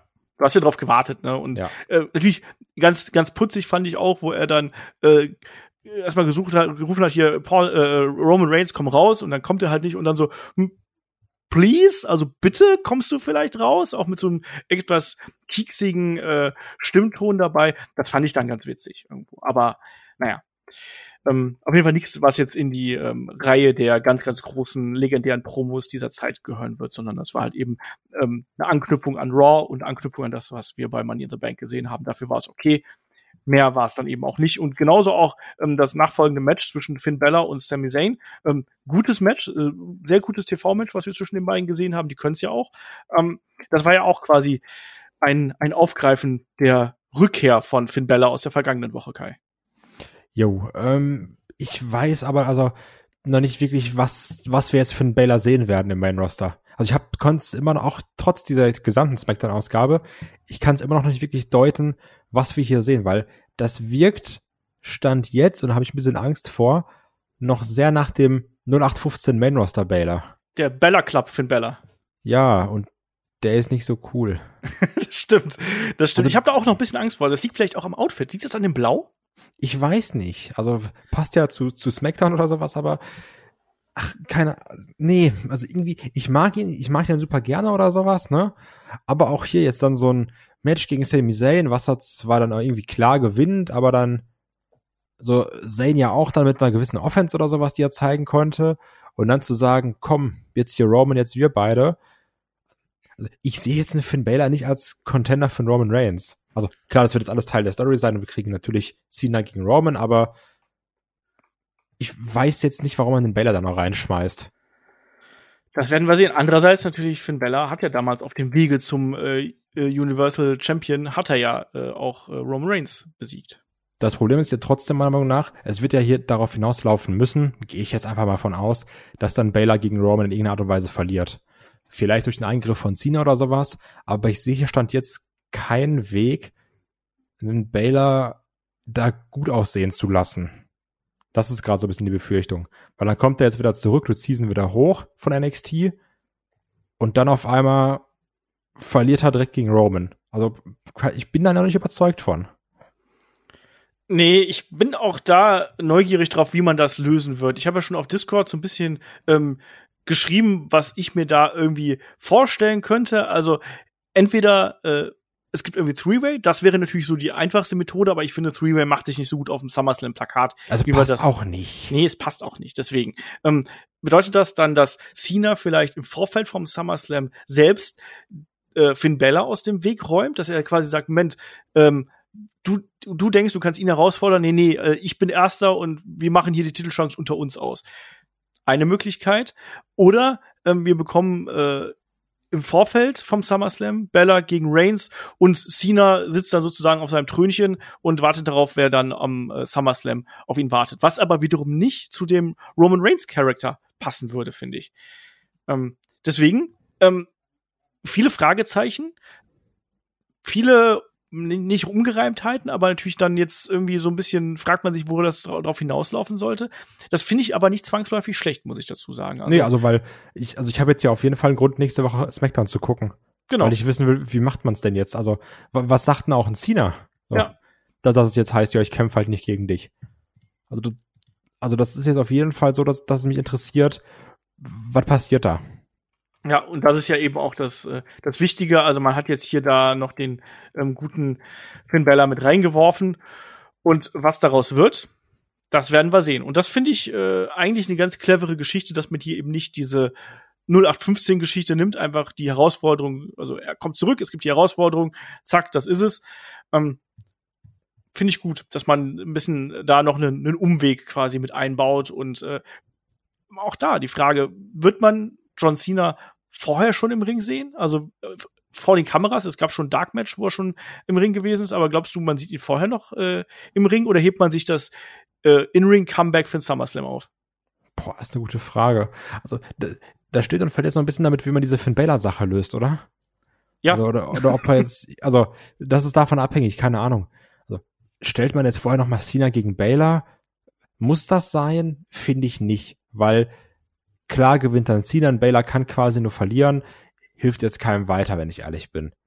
Und das hat ja auch viel mehr Special Character, wenn jetzt Cena auch wirklich zum ersten Mal beim SummerSlam auftritt. Ein Edge hat ja auch nicht vorher bei Raw gekämpft. Oder sowas. Also ich finde, ich finde es nicht notwendig. Ich würde mir das In-Ring-Comeback auch für den SummerSlam aufheben. Also auf jeden Fall das One-on-One-Ding, aber eigentlich ist es das Klügste, wenn du es, also so rein von quotentechnisch und Käufe und sowas für Peacock und so weiter, ähm, ist eigentlich das Sinnvollste, wenn du es dir aufhebst. Gucken wir mal. Ich finde es ja, ich finde ganz spannend, was man da macht. Also ich finde es jetzt nicht, ähm, oh mein Gott, äh, ich spring aus den Schuhen spannend, aber ich finde es in Ordnung spannend äh, für das, äh, was es sein möchte. Ähm, schauen wir mal. Ähm, die Geschichte um äh, Baron Corbin geht weiter. Der arme Kerl ist jetzt auch noch von dem Webdesigner, der seine Corbin Fund äh, Website irgendwie hier aufgestellt hat, ist er noch verarscht worden und ist komplett pleite.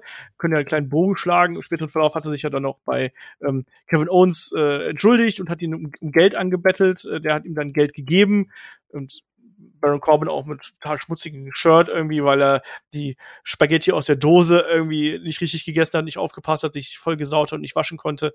Ähm, und dann wird der Arme auch noch im Nachgang von den Dirty Dogs hier von Dolph Ziggler und von äh, ähm, Robert Root hier abgefertigt und dann wird ihm das Geld gestohlen und Kevin Owens macht dann den Safe. Also ja, nach, nachdem er den Football in die Leisten bekommt. Stimmt, den habe ich vergessen. Den Football in die Leisten habe ich vergessen. Ja, Genau. Also von, von äh, Tegan Knox und ähm, na, Chotzi. Ähm, genau. Hat er von dem Panzer diesen, dieses Ding, ja, genau. Hat er die Rakete abbekommen. Ja. Gen Penis. das, ach ja, ey, also ich, eigentlich ist es alles Quatsch oder sowas, ne, sind wir mal ehrlich, und das juckt mich auch alles nicht. Aber ich find's dann trotzdem irgendwie manchmal witzig, das zu sehen, weil ich finde, dass ein Baron Corbin das ganz unterhaltsam macht. Das ist so, ich würde sogar bei mir wirklich teilweise als Guilty Pleasure verkaufen, weil ich's wenn ich es mir objektiv angucke, sage ich, das ist dumm und das ist Quatsch und das brauche ich auch nicht sehen. Aber subjektiv, irg irgendwas trifft mich da, irgendwas trifft da mein Humor und ich denke mir, keine Ahnung, ist schon ein bisschen witzig, wie er macht. Die Frage ist natürlich noch, wie lange ist das, finde ich das witzig, aber Stand jetzt, kein, ich, weiß ich nicht. Also kann ich auch nicht wirklich in Worte fassen. Irgendwas daran finde ich lustig. Also, ich sag's dir, wie es ist. Das ist das erste Mal, seit, seitdem wir Baron Corbin jemals gesehen haben, dass ich emotionally ein bisschen invested in ihn bin. Mhm. Das ist zwar ganz furchtbares Deutsch, aber das ist das erste Mal, dass er doch auch nur einigermaßen interessant gewesen ist, oder? Absolut, 100 Prozent. Also unterschreibe ich komplett. Ja, also ich, nee, stimmt gar nicht. Bei mir sind es zwei Momente. Ein, äh, der hier und äh, das Interview, was wir mit ihm äh, mal gemacht haben. Da war er nämlich sehr nett. Ja. Also, ja gut, und noch vielleicht, als er eingecasht hat. Ja, aber das war eher so bitte nicht, bitte nicht. Also das, ja, das, ja, aber das, das hier ist schon positiver. Natürlich, aber da war man trotzdem irgendwo drin. Ja, okay. Was um, ein Cash-In war. Also. Das stimmt. Aber auch merkwürdige Storyline und äh, ähm, man hat zumindest was, auf das man hier hinarbeiten kann, weil natürlich wird er wahrscheinlich nicht in diesem Loch bleiben, sondern er muss ja da irgendwie wieder rauskommen. Mal gucken, ähm, wie das passieren wird. Ich find's ganz witzig. Also komm, das ist eine Midcard-Story. Ähm, baust offensichtlich einen neuen Charakter auf, äh, Baron Corbin mit Haaren und Bart. der sieht auch, oh, der sieht auch einfach bemitleidenswert irgendwo aus. Also, nein, warum nicht? Ähm, was danach kam, war dann ein bisschen merkwürdig, weil wir bekommen dann quasi ähm, Big E, der hier als Mr. Money in the äh, Bank reinkommt und der hier gefeiert wird und ja sich den ähm, den Pop vom Publikum abholt und dann kommen Apollo Crews dazu, der natürlich dann wie immer hier äh, seine dummen Sprüche äh, von sich gibt und dann auch äh, natürlich sagt, ich habe dich ja schon besiegt und so. Und dann kommen ähm, Robert Root und Dolph Ziggler noch und dann kommt Shinsuke Nakamura noch und dann kommt Cesaro und dann quasi einmal die IC-Title-Riege irgendwo, die wir hier haben bei SmackDown. Und dann gibt's einen Brawl. Ja, und dann, dann gibt's halt einen Brawl und das war's. Kein genau. Und es gibt nicht das obligatorische Multiman-Match, zwischen allen Teilnehmern, sondern nee, da wird sich geprügelt und das war's dann. Und ich finde aber auch, also man sollte jetzt Big E langsam auch vom Apollo trennen, ne? Alter, ich kann's nicht mehr sehen. Das ist nämlich nicht so gut. Ich kann's echt nicht mehr sehen. Das fühlt sich wie, das ist genauso wie Nia Jax und ähm, Shayna Baszler gegen Tamina und Natalia. Nee, Besser? das war mal bedeutend schlimmer mit Nia Jax. Also. ja, das stimmt. Ich wollte es hier gerade einschränken. Das ist aber so in der Häufigkeit meine ich das. Absolut. Also gefühlt. Ähm, nee, und es hat sich total merkwürdig angefühlt, dass wir danach kein Match bekommen haben oder so. Wahrscheinlich ist es dann Aufbau für nächste Woche oder so, aber. Also, sind wir ehrlich, das Match hätte auch keinen Mehrwert gehabt oder sowas, aber das hat ja diese unnötige Promo noch viel unnötiger gemacht. Ja, und äh, was hier vielleicht noch äh, erwähnenswert ist, dass ja Cesaro angekündigt hat, dass er sich den IC-Titel holen wird und dass es Swing Time in Cleveland wäre. Also Cesaro von seinem Main Event Push ist er jetzt in Richtung äh, IC-Title Push anscheinend gegangen was aber okay ist, weil sind wir mal, also wir sind uns alle einig, dass Cesaro niemals den Main-Titel gewonnen hätte. Ja, aber wir haben alle so ein bisschen gehofft, dass er so ein bisschen Upper Mid-Kader bleibt, dass er auch mal so am Main Event schnüffeln darf, aber jetzt. Äh ja, aber da ist halt auch kein Platz gerade, ne?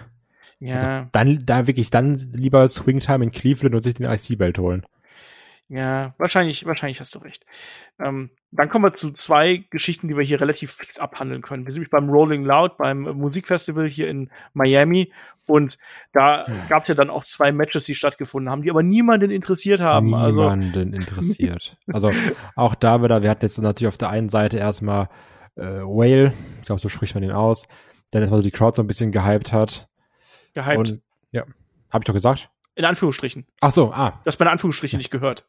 Nice one. Ja, der, der, versucht hat, die Crowd zu hypen, könnte man sagen. Gesagt so, hier, ja, we want the smoke. Und alle so, nee, wir sind hier für Musik und scheiß mal auf Wrestling, das ist voll dumm. Haben sich, glaube ich, hat sich, glaube ich, der Großteil gedacht, da hatte keiner Bock auf irgendwas. Angelo Dawkins kämpft gegen Chad Gable. Montez Ford und Otis stehen auch dabei. Die machen ihr Ding. Das ist auch alles andere als schlecht. Das ist vollkommen okay. Aber es interessiert keinen. Da werden dann Jubel oder sowas eingespielt, man fährt über die Crowd und keiner guckt, also keiner sieht da irgendwas, äh, also beziehungsweise man sieht da nicht, dass die Crowd irgendwie abgeht oder so. Das ist komplett egal. Ich stelle mir das auch so stage-mäßig relativ schwierig vor, da vernünftig was zu sehen in so einem Wrestling-Match. Weil so auch so höhenmäßig, wenn die alle auf dem Boden stehen und dann da hochgucken müssen und der Ring ist ja auch nochmal hoch. Wirklich viel Sinn macht das nicht. Ich glaube, da hatte auch, also was heißt ich glaube, da hatte auch, sag ich jetzt einfach mal, keiner Bock, irgendwelche Wrestling-Matches zu sehen. Das war auch danach bei dem Match zwischen ähm, Dinge zwischen Carmella und Bianca Belair. Das hat genauso keinen interessiert. Das war ganz, ganz doof, sich anzugucken. Das wirkte wie ein Car Crash. Jo, ist so. Das, äh, also ich stelle mir als, als Performer stelle ich mir das ziemlich cool vor, da so auf die, da rauszukommen und dann über diese Menschenmasse zu gucken. Das stelle ich mir schon cool vor. Aber es ist eben als Festivalgänger, hast du eben gemerkt, das interessiert die halt. Eben. Aber da ist halt auch keiner wegen dir, ne? Das ist halt das Problem. Ja. Das ist so, als würdest du mich jetzt irgendwo, weiß ich nicht, bei äh, schieß mich tot auf die Bühne stellen oder sowas und dann sag ich so, oh geil, cool, die sind jetzt hier und so, nee, hier ist keiner wegen dir, Kai. so, und hier hat auch keiner Bock auf dich. Bisschen wie bei Headlock. Ja, eben. Nur andersrum. genau. Dass alle sagen, ähm, oh, Kai ist nicht da, wie doof. Oh. Ähm, wir haben auf jeden Fall Angelo Dawkins gegen Chad Gable bekommen. Das Match konnte ähm, Angelo Dawkins gewinnen. Ist natürlich so der, ja, die Wiedergutmachung für die Zerstörung von Otis äh, oder durch Otis in den vergangenen Wochen. Und dann haben wir ja das Rematch bekommen von Bianca Belair gegen Carmella um die SmackDown Women's Championship. Nebensache. Nebensache und belanglos, äh, müssen wir nicht drüber sprechen. Äh, Bianca Belair verteidigt hier in vier Minuten ihren Titel per KOD, per Kiss of Death und das Ding ist gelaufen. Äh, muss man gar nicht drüber sprechen. Worüber man sprechen kann, ist natürlich die Geschichte mit Edge und Seth Rollins und dann auch eben die Fortführung, die wir hier gesehen haben, weil das war wieder einer der Höhepunkte, die wir hier bei SmackDown gehabt haben. Ähm, erst hat sich ja Edge zu Wort gemeldet und hat gesagt, hier, äh, du denkst, ich bin irgendwie alt und weich oder sonst irgendwas und ähm, ich bin einer der, ich habe ich hab von den von den düstersten und finstersten Persönlichkeiten gelernt. Ich war in der Brood, ich war in der Ministry of Darkness, das mochte ich ganz gern. Dann spielte er auch auf 214 an ähm, und so weiter und so fort. Ähm, und dann kommt Seth Rollins äh, rein und beschimpft ihn unter anderem als Grandpa Edge ähm, und Edge ist ja auch äh, hat vorher versprochen, dass er ihn nicht angreifen würde. Ähm, was ich, ich muss jetzt nicht alles wiedergeben, das kannst du gleich auch noch ein bisschen was machen, ich lasse dir was übrig. Aber was ich ja mochte, war ähm, die Intensität zwischen den beiden. Und natürlich ist Seth Rollins mega over, äh, mega, mega, mega drüber, so meine ich das, nicht, nicht mega over, aber mega drüber in der Art und Weise, wie er es hier spielt. Aber mir hat's gefallen, was bei dir? An sich ja, hat mir, also hat an sich hat's mir gefallen. Ich mag die beiden zusammen. Ich finde, die haben auch eine gute Chemie zusammen. Ich fand aber, dass mich dann Rollins so im Mittelteil ein bisschen verloren hat, weil ich finde, der hat sehr viel geredet. also auch sehr viel so nach dem Motto, jetzt komm zum Punkt, Kollege. Das war so ein bisschen das Problem dabei. Weil, also, so gefühlt stand da echt zehn Minuten einfach zugehört. Ja. Und das, das war irgendwie komisch, weil ich mag es dann mehr, wenn so gewisse, wenn so Promos auch so eine gewisse Interaktion sind also so, weißt du, so, jemand sagt was, wird dann immer aufgegriffen oder so. Klar kann auch jemand mal irgendwie so, wie wenn mit David Podcast ist, dann ist da auch mal so ein 5-Minuten-Monolog drin. Und dann hast du, dann kommst du da auch nicht zwischen oder sowas. Aber das, das war mir so ein bisschen zu wenig Dialog zwischen den beiden, sondern sehr viel, jetzt ist hier der Rollins und ich rede jetzt erstmal. Ja, aber ich finde, das passt ja auch so zu seiner Rolle. Dieses, das hat ja auch was mit diesem, dieser Selbstherrlichkeit zu tun, mit der Selbstverliebtheit, ja, mit ja, diesem klar. Selbstverständnis, was auch Seth Rollins mit sich bringt. Ist halt so wie ich, ne, hört sich sehr gern äh, selbst reden. Ich fand aber halt auch teilweise, also ich fand auch Edge natürlich witzig, der schon auf der, auf dem, also als, als Seth Rollins noch auf dem Weg zur Rampe gewesen ist, dann gesagt hat, Alter, sei still, sei still, du, du, du machst dich hier nur zum Affen. Und dann auch, wie Seth Rollins dann irgendwie sagt, hier, ähm, es wird dann irgendwann den Punkt geben, ähm, da wirst du meinen ähm, Stiefel in deinem Nacken spüren und dann macht's halt Bang oder Puff oder Knall oder was auch immer. Das fand ich Und doof übrigens. Das fand ich super. Das war halt so drüber. Ich finde den, den Charakter so drüber, aber das fand ich, das fand ich richtig gut. Und Edge sagt dann ja, weißt du, ich habe gelogen und dann gibt's halt eben doch die Klopperei zwischen den beiden und Execution DDT. Ähm, ich fand das richtig stark von beiden Beteiligten. Hat mir sehr gut gefallen und ich Also habe mein- richtig Bock auf das Match. Ach, da- das, also, ne, das, das steht außer Frage. Und es ist ja auch Meckern auf hohem Niveau. Aber ich fand halt gerade, wie du hast gesagt hast, mit diesem so irgendwann, dann, dann ist da halt mein Fuß auf deinem Nacken und dann ist, dann ist Sense. Ich fand, das hat halt so eine Intensität und durch dieses, und dann macht's Peng, Puff, Pow, Ciao. Das wirkte dann, also, ich, ich finde, das hat so ein bisschen die Intensität aus der Aussage genommen, die vorher eigentlich sehr hart und böse war. Das war mein Problem damit. Ja, kann ich, kann ich nachvollziehen. Ähm, aber ich finde, das ist dann wiederum eher so in Richtung Rollins, der ja eben diese widerlichen Sachen sagt und auch tut, aber dann zugleich auch eben diese ähm, beweihräuchernden, schleimerischen äh, Akzente immer wieder in seinen Promos drin hat, wo er dann ja auch sehr nett ist, aber mit Nettigkeit eben was Böses ausdrückt. Der hat halt so ein bisschen diesen, diesen, ja, ja, ich würde es also, wie so ein Far Cry Bösewicht. Ja, genau. Weißt du so, sie macht halt super asoziale Sachen, aber verkauft irgendwie so, als wäre er so der Heiland. Und ist dann so nett in Anführungsstrichen. Also, ja, also, es ist einfach eine Geschmackssache. Ich fand es jetzt hier so ein bisschen, keine Ahnung. Vielleicht ist es, liegt es auch daran, dass mir so die Art, wie es dann von den Rollins delivered wird, noch nicht so ganz passt, ob man da irgendwie noch mal was optimieren kann, so Acting-mäßig, keine Ahnung, ob es genauso gewünscht ist. Letztendlich ist es Geschmackssache, aber also es ändert nichts daran, dass ich Bock auf das Match habe. Ich habe Bock auf weitere Promos zwischen den beiden. Ähm, dann auch vielleicht, wenn auch so, so nochmal ein, ein Edge ein bisschen mehr reden darf. weil ich das, glaube ich, auch, also weil das kann er natürlich auch oder sowas. Und dann auch sagt, hier, ich hau dich kaputt oder so. Ich hoffe auch, dass wir jetzt nochmal eine andere Nuance von Edge sehen werden in dieser Fehde. Weil bei Roman war es ja sehr viel dieses, so hier, ich bin der Reddit A Superstar, der Ultimate Opportunist und ich kann auch richtig, richtig assi sein, wenn ich möchte. bin mal gespannt, ob, ob, ob wir hier noch mal so einen, einen anderen Edge sehen oder noch mal ein paar andere, ja eben ein paar andere Nuancen einfach. Da habe ich Bock drauf. Letztendlich, er hat dann alles umgekloppt. Es gab den Execution. Ähm, ein Spear gab es dann noch nicht. Wird sicherlich aber auch noch mal irgendwann kommen. Da bin ich mir sicher. Ich mag die beiden zusammen. War jetzt aber für mich trotzdem nicht so, dass ich sage, es war überragend. Ich habe immer noch so ein paar Sachen, die mir persönlich nicht mega gefallen, aber das ist immer noch Meckern auf einem hohen Niveau. Ich muss ja auch da nochmal dran erinnern, dass auch Edge zum Beispiel in der, in der Fehde Richtung WrestleMania ja auch schon sehr heelische äh, Akzente gezeigt hat, ne? Und da auch schon sehr brutal gewesen ist. Also diese Grenze bei ihm, die ist ja, die ist ja inzwischen fließend irgendwo. Ähm, das mag ich am Charakter äh, sehr gern. Und ich glaube, ich sehe dieses Segment hier ein bisschen stärker als du. Also, ähm, naja, ähm, Geschmackssache. Eben. Kommen wir zum äh, SmackDown-Debüt von Tony Storm gegen Selina Vega. Boy, oh boy. Also, so sehr ich ja Tony Storm mag, ähm, das hier war gar nichts. Aber das ist ja nicht mal ihre Schuld. Und das ist das Schlimme an der Sache. Sondern ähm, wir haben hier ein typisches Tony Storm-Match bekommen, äh, zwei, drei Minuten TV-Match irgendwo, ähm, was sie dann äh, sehr klar ähm, gewinnen konnte mit, äh, mit Storm Zero. Aber was macht man denn mit der? Also, da, da die lässt man nicht reden, es gibt keine, keine Promos im Vordergrund oder sonst irgendwas oder danach. Da ist irgendeine, irgendeine Tussi, die macht ihr Debüt. Das ist jetzt ne, respektierlich gemeint. Ähm, und keinen interessiert. In der Halle auch keinerlei Reaktion. Und die, die wrestelt da halt ihren Stiefel runter. Glaubt man denn allen Ernstes, das, wir sind wieder bei den Call-Ups, wir haben letztens schon einen großen Podcast darüber gemacht, aber glaubt man denn allen Ernstes, dass die aus, die ja auch aus dem schwachen NXT-Run rauskommt, als Heel, die kommt jetzt hier zurück, ist Face. Und glaubt man, dass man mit so einem Match, so einem 0815-Ding, einen Charakter etabliert? Ich bin, ich bin schockiert und erwurst darüber, was man mit der macht. Ja, das ist so ein bisschen das Problem. Also das sehe ich eigentlich ganz genauso, weil das wird dann hier als größtes Debüt verkauft oder sowas und letztendlich ist es einfach so ein typisches Squash-Match letztendlich, wo nicht viel bei rumkommt ich kann, also wenn ich sie jetzt nicht kennen würde, könnte ich dir nicht sagen, wer ist das, was will die, was macht die hier, sondern ich könnte jetzt sagen, yo, Finisher sieht ganz cool aus, hat Selina Vega besiegt, relativ schnell, fertig. Wer hat das noch nicht? Ja, also das ist es ja auch, ne?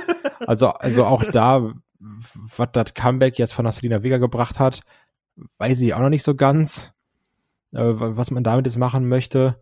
Oder ob man jetzt einfach doch sagt, wir holen jetzt zurück und sind jetzt dann doch sauer, dass dann äh, der Black bei AW ist, keine Ahnung. Ähm, ich finde das alles komisch und es ist wirklich so, also das ist kein vernünftiges Debüt. Genauso ist auch damals ein Andrade debütiert und der ist jetzt auch nicht mehr da. Nee, ich find's grauenvoll. Ich find's grauenvoll, was man hier da macht und mein Gott, warum, warum gibt man sich da keine Mühe? Ist, da, ist, hat, haben die Leute da so wenig Bock drauf oder haben die einfach so wenig Bock auf Tony Storm oder was auch immer? Ich verstehe es halt vorne und hinten nicht, äh, was man, was man damit jetzt äh, bezwecken wollte, weil es ist wirklich einfach eine Schande, was man da jetzt äh, mit mit Tony Storm ähm, gemacht hat. Du schmeißt mal einfach rein und ähm, keinen interessiert, keiner von Zuschauern wird sich dran erinnern, weil sie nichts Erinnerungswürdiges gemacht hat. Ähm, die Zuschauer kennen sie wahrscheinlich noch nicht mal, weil es keine Einführung wirklich gegeben hat im Sinne von, hey, ich bin Tony Storm oder irgendwas, irgendwas, was du mit ihr assoziieren kannst ich kann es nicht verstehen. Ich kann es wirklich nicht verstehen, wie man sowas macht. Und das ist auch der Punkt, ähm, schon mal einer für nächste Woche. Ähm, da sehen wir auch, dass man, äh, dass nicht alles besser ist, als äh, weil Zuschauer da sind, sondern ganz Absolut. im Gegenteil, da sehen wir noch, äh, was ein großes Problem sein kann. Oder immer noch ist. Ähm, ganz furchtbar. Ganz, ganz furchtbar. Habe ich mich tierisch drüber aufgeregt. Und ich kann mich jetzt, ich könnte jetzt schon wieder zwei Stunden drüber reden, wie sehr ich mich drüber aufgeregt habe. Äh, Nein, die, Toni ist super. Also die ist ein toller Mensch. Ich habe die auch schon diverse Male kennengelernt, lange Interviews mit ihr gemacht und so weiter und so fort. Die ist cool und ähm, die hat doch alles in meinen Augen. Und dann, dann, dann schmeißt die halt einfach so da rein und ist kacke. Kacke, kacke, kacke. Ähm, als nächstes bekommen wir das Match zwischen Jimmy Uso und Dominic Mysterio. Natürlich auch hier die Fortsetzung der äh, Fehde natürlich. Äh, Jay und Rey Mysterio sind natürlich ebenfalls mit dabei und man macht hier auch einen Rückgriff auf Money in the Bank. Ähm, diesmal ist es dann eben äh, Jay, der Jimmy dann hier beim äh, Cover unterstützt, sodass ähm, das durchgeht. Das haben wir ja bei Money in the Bank auch gesehen. Ähm, ich glaube nur andersrum, wenn ich mich nicht komplett täusche.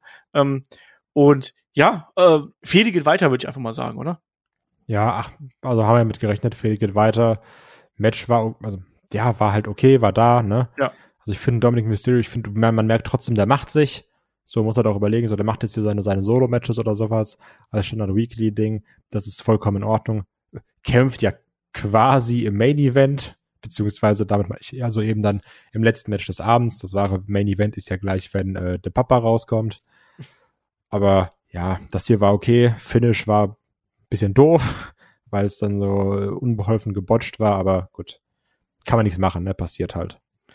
Jo, und äh, du hast gerade gesagt, der Papa kommt raus, dann kommen wir mal äh, zum Main-Event-Segment, weil da äh, kommt dann auch äh, Roman Reigns raus, auch hier äh, quasi auf dem Weg, wo äh, ja die Usos gerade rausgehen wollten, kommt dann eben Roman Reigns ihnen entgegen und äh, nimmt die quasi sofort mit oder sagt, sagt dann mal posieren hier.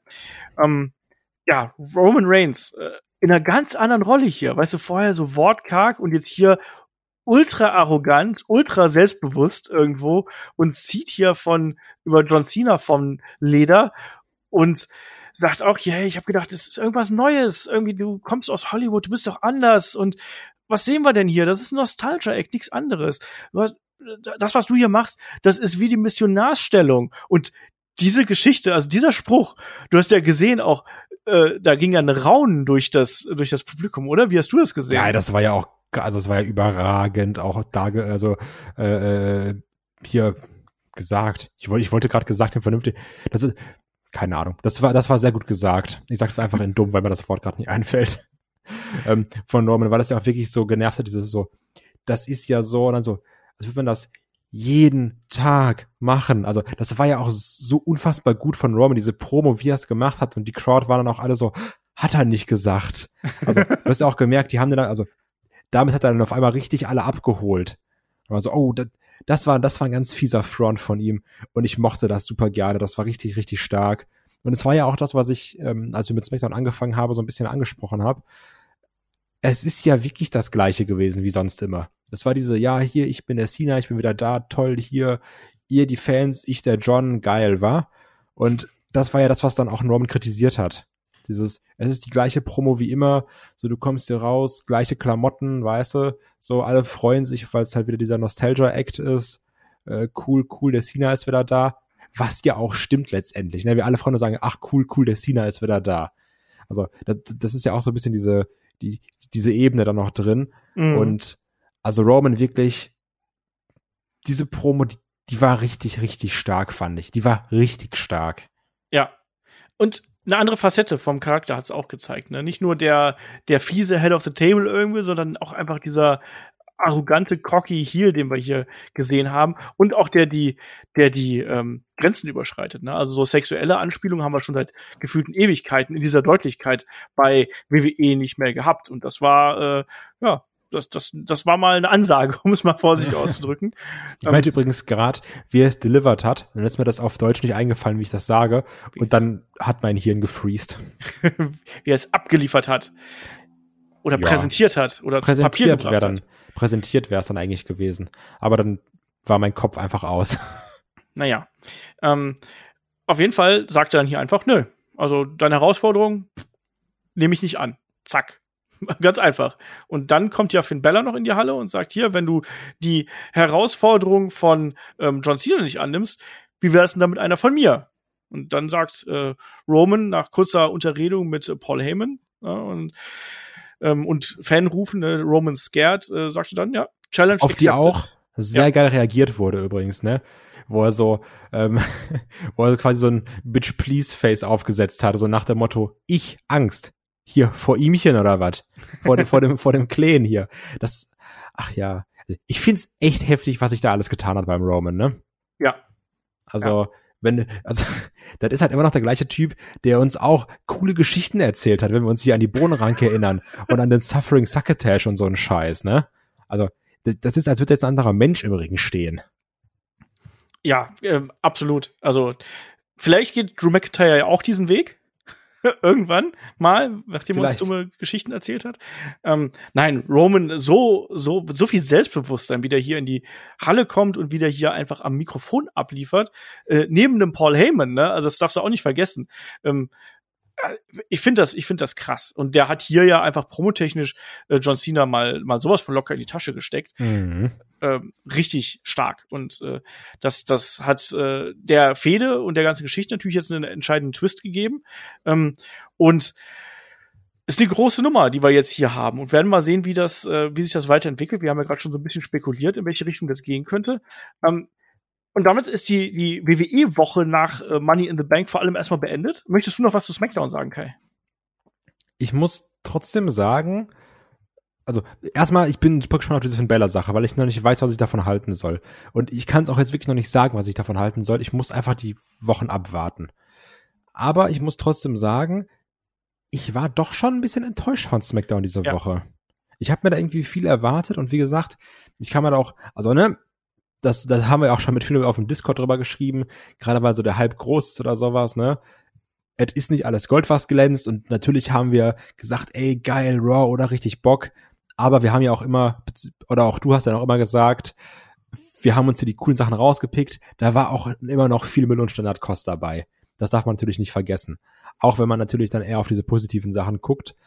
Aber auch jetzt bei SmackDown, ich habe mir irgendwie was erwartet und vieles erwartet. Und da waren auch okay und gute Sachen dabei, aber letztendlich ähm, Rollins und Edge haben Spaß gemacht. Der Roman, den fand ich persönlich wirklich überragend gut. Aber sonst war ich irgendwie enttäuscht. Ja. Das ging mir genauso. Und deswegen ist auch jetzt hier meine Frage nämlich an dich. Ähm, ich weiß, dass du, also ich glaube, du bist damit am meisten gehypt gewesen diese Woche ähm, von uns allen hier im Headlock-Team. Ich weiß, dass du äh, sehr aufgeregt gewesen bist, Raw zu schauen, sehr aufgeregt gewesen bist, SmackDown zu schauen. Ähm, und ich habe es auch von außen mitbekommen. Wir sehen es an den Klickzahlen. Ähm, SmackDown-Review ist, äh, Quatsch, die Money in the Bank-Review ist enorm gut gehört worden. Also viel, viel besser als die, ähm, äh, die Reviews davor zum Beispiel. Ähm, auch die, äh, die anderen Podcasts sind geklickt worden. Also da ist offensichtlich wieder was entfacht worden. Und jetzt frage ich dich erstmal so, ist da wieder ein bisschen was erloschen bei dir nach dieser Woche? Na, ich glaube, das war so ein bisschen der Reality-Check, den man aber auch vielleicht, oder ich vielleicht auch gebraucht habe. dass man so weiß, also, äh, ne, also es ist jetzt auch nicht, so weißt du, wenn jede Woche krass ist, ist keine Woche krass. Und das hat hier aber auch gezeigt, ja, die Fans sind wieder da, das macht vieles besser, aber eben, wie du auch schon selber gesagt hast, ähm, es macht eben nicht die Fehler weg, ne, also, auch wenn eine Scheiße Gold anmalt, ist es halt immer noch Scheiße. Und das hat man halt auch dabei bei vielen Sachen gemerkt. Es gibt immer noch die Standardkost. Es gibt Probleme, dass man einfach nicht weiß, wie man ein vernünftiges Debüt von einem NXT-Talent aufzieht. Ähm, all solche Sachen werden dann auch eben nicht dadurch behoben, dass man es in Anführungsstrichen Gold anmalt. Äh, metaphorisch gesprochen, dass man wieder Fans in die Halle lässt. Ja, mir geht's ehrlich gesagt ganz genauso. Also ähm, ich kann total verstehen, dass jetzt äh, die Vorfreude irgendwie da ist und ähm, das liegt aber nicht allein an WWE, das muss man auch sagen, sondern wir kommen gleich noch auf die anderen Themen ganz ganz fix zu sprechen hier, sondern da hängt ja mehr damit zusammen und gerade wenn du wenn du nur ein WWE-Fan bist, bist du wahrscheinlich auch gehypt, weil ähm, Raw war jetzt nicht unbedingt die perfekte Show, aber es ist viel viel mehr passiert, als wir in den letzten Wochen und Monaten einerlei gehabt haben, wo ja einfach nichts passiert ist, wo ja wirklich von Woche zu Woche einfach mehr oder minder dieselbe Show mit kleinen Nuancen irgendwie abgespult worden ist. Jetzt ist da wirklich viel passiert. Ähm, viel Gutes, viel Schlechtes, äh, war aber trotzdem eine unterhaltsame Show. Die war kurzweilig, eben weil sie unberechenbar gewesen ist. Ähm, SmackDown fand ich nicht gut, sage ich dir ganz ehrlich. Ich fand, wie du schon richtig gesagt hast, äh, Rollins und ähm, Edge war gut, äh, Roman ähm, und Cena waren gut der Cliffhanger war gut. Das andere hier drin, klar, wir haben noch ein gutes Match zwischen ähm, Finn Balor und ähm, Sami Zayn gehabt irgendwo.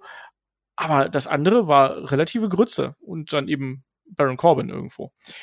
Aber es hat mich auch schon wieder so ein bisschen, ja, bisschen abgeturnt irgendwo. Ich weiß nicht, also da hat man eben auch gemerkt, nein, es ist nicht alles anders. Es ist nicht alles neu. Und die Gefahr, die ich jetzt bei WWE aktuell sehe, ist, dass man ähm, nur kurzzeitig versucht, diese Welle zu reiten, die man jetzt hat, und dass danach eigentlich alles wieder so weiterläuft wie davor. Ich habe nicht das Gefühl, dass wir hier einen großen Umbruch sehen, sondern wir sehen den großen Umbruch in Form von äh, den alten Herren, die man hier reingeholt hat. Und da werden wir nächste Woche noch drüber sprechen, bevor ich jetzt zu viel erzähle. Aber ich habe bisschen Angst davor, was nach dem SummerSlam kommt, bin ich äh, ganz ehrlich. Ja, ich auch. Also, das hatten wir ja schon vorher auch äh, angesprochen, dass wir da Angst vor haben. Aber ja, das, das ist auch meine Angst.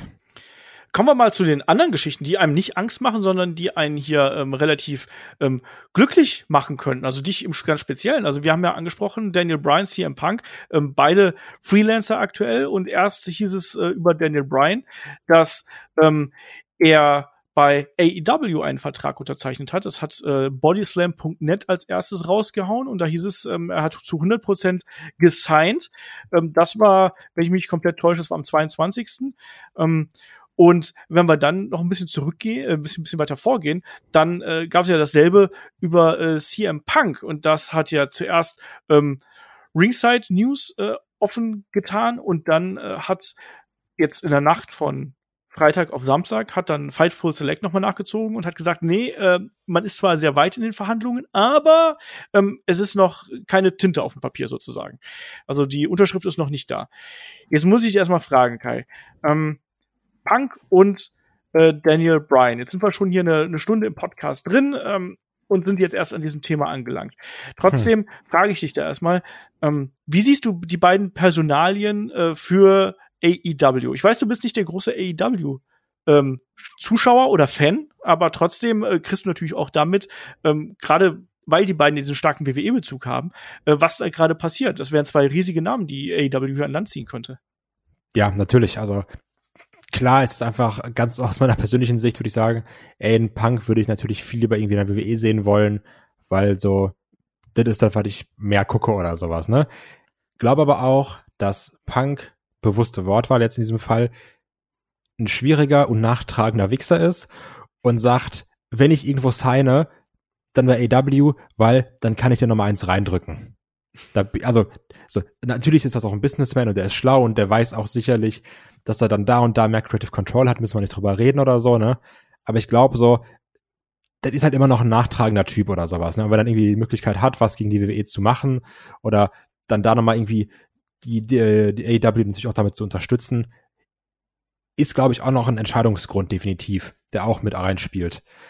Habe ich da Bock drauf, dass der zurückkommt? 100%ig natürlich. Ist es einer der heftigsten Move der letzten, keine Ahnung, vielen Jahren, wenn AEW es schafft, Daniel Bryan und CM Punk zu sein? Natürlich. Also, das ist geisteskrank. Das kreiert einen unfassbaren Bass. Ne? Also, da muss man auch nicht drüber reden. Ich bin einfach sehr gespannt, was da passiert. Weil man merkt jetzt ja auch, ähm, wir alle sind so, ja, okay, sind halt Gerüchte oder sowas, ne, die gab es schon ganz oft und hin und her oder so. Aber trotzdem, mit, also ich merke es auch bei mir, mit jeder Neuigkeit, die kommt, die dann irgendwie Kleines und dazukommt, und so, hm, Living Color folgt jetzt auf Twitter AW und Daniel Bryan. Das ist ja schon komisch, oder? Also, ne, natürlich, da, danach leckt man sich ja auch die Finger. Also, und ich glaube, das wird nicht nur bei mir so sein wenn halt ein Punk da ist, dann werde ich das halt auch gucken, ne? Weil halt ein Punk dann da ist. Und so geht's mir bei Punk, so wird's auch viel bei Punk gehen. Und genauso wird's auch so ganz, ganz viel bei Daniel Bryan gehen. Die sagen, ey, ich liebe Daniel Bryan und wenn der da ist, dann gucke ich das, wenn ich es vorher noch nicht geguckt habe. Also das darf man echt nicht unterschätzen, was das halt für eine Wirkung hat. Also man, das, das war ja auch nicht ohne Grund, dass dann wie hier, wie hieß denn nochmal, WWE Backstage oder sowas, damals Punk ja. geholt hat. So, das ist halt immer noch ein großer Name. Da können halt Leute noch Gott weiß im Internet schreiben, oh, der ist ja super anstrengend und sowas. Klar ist der anstrengend. So, der ist gut und das weiß der auch. Und das weiß der auch ein bisschen zu viel.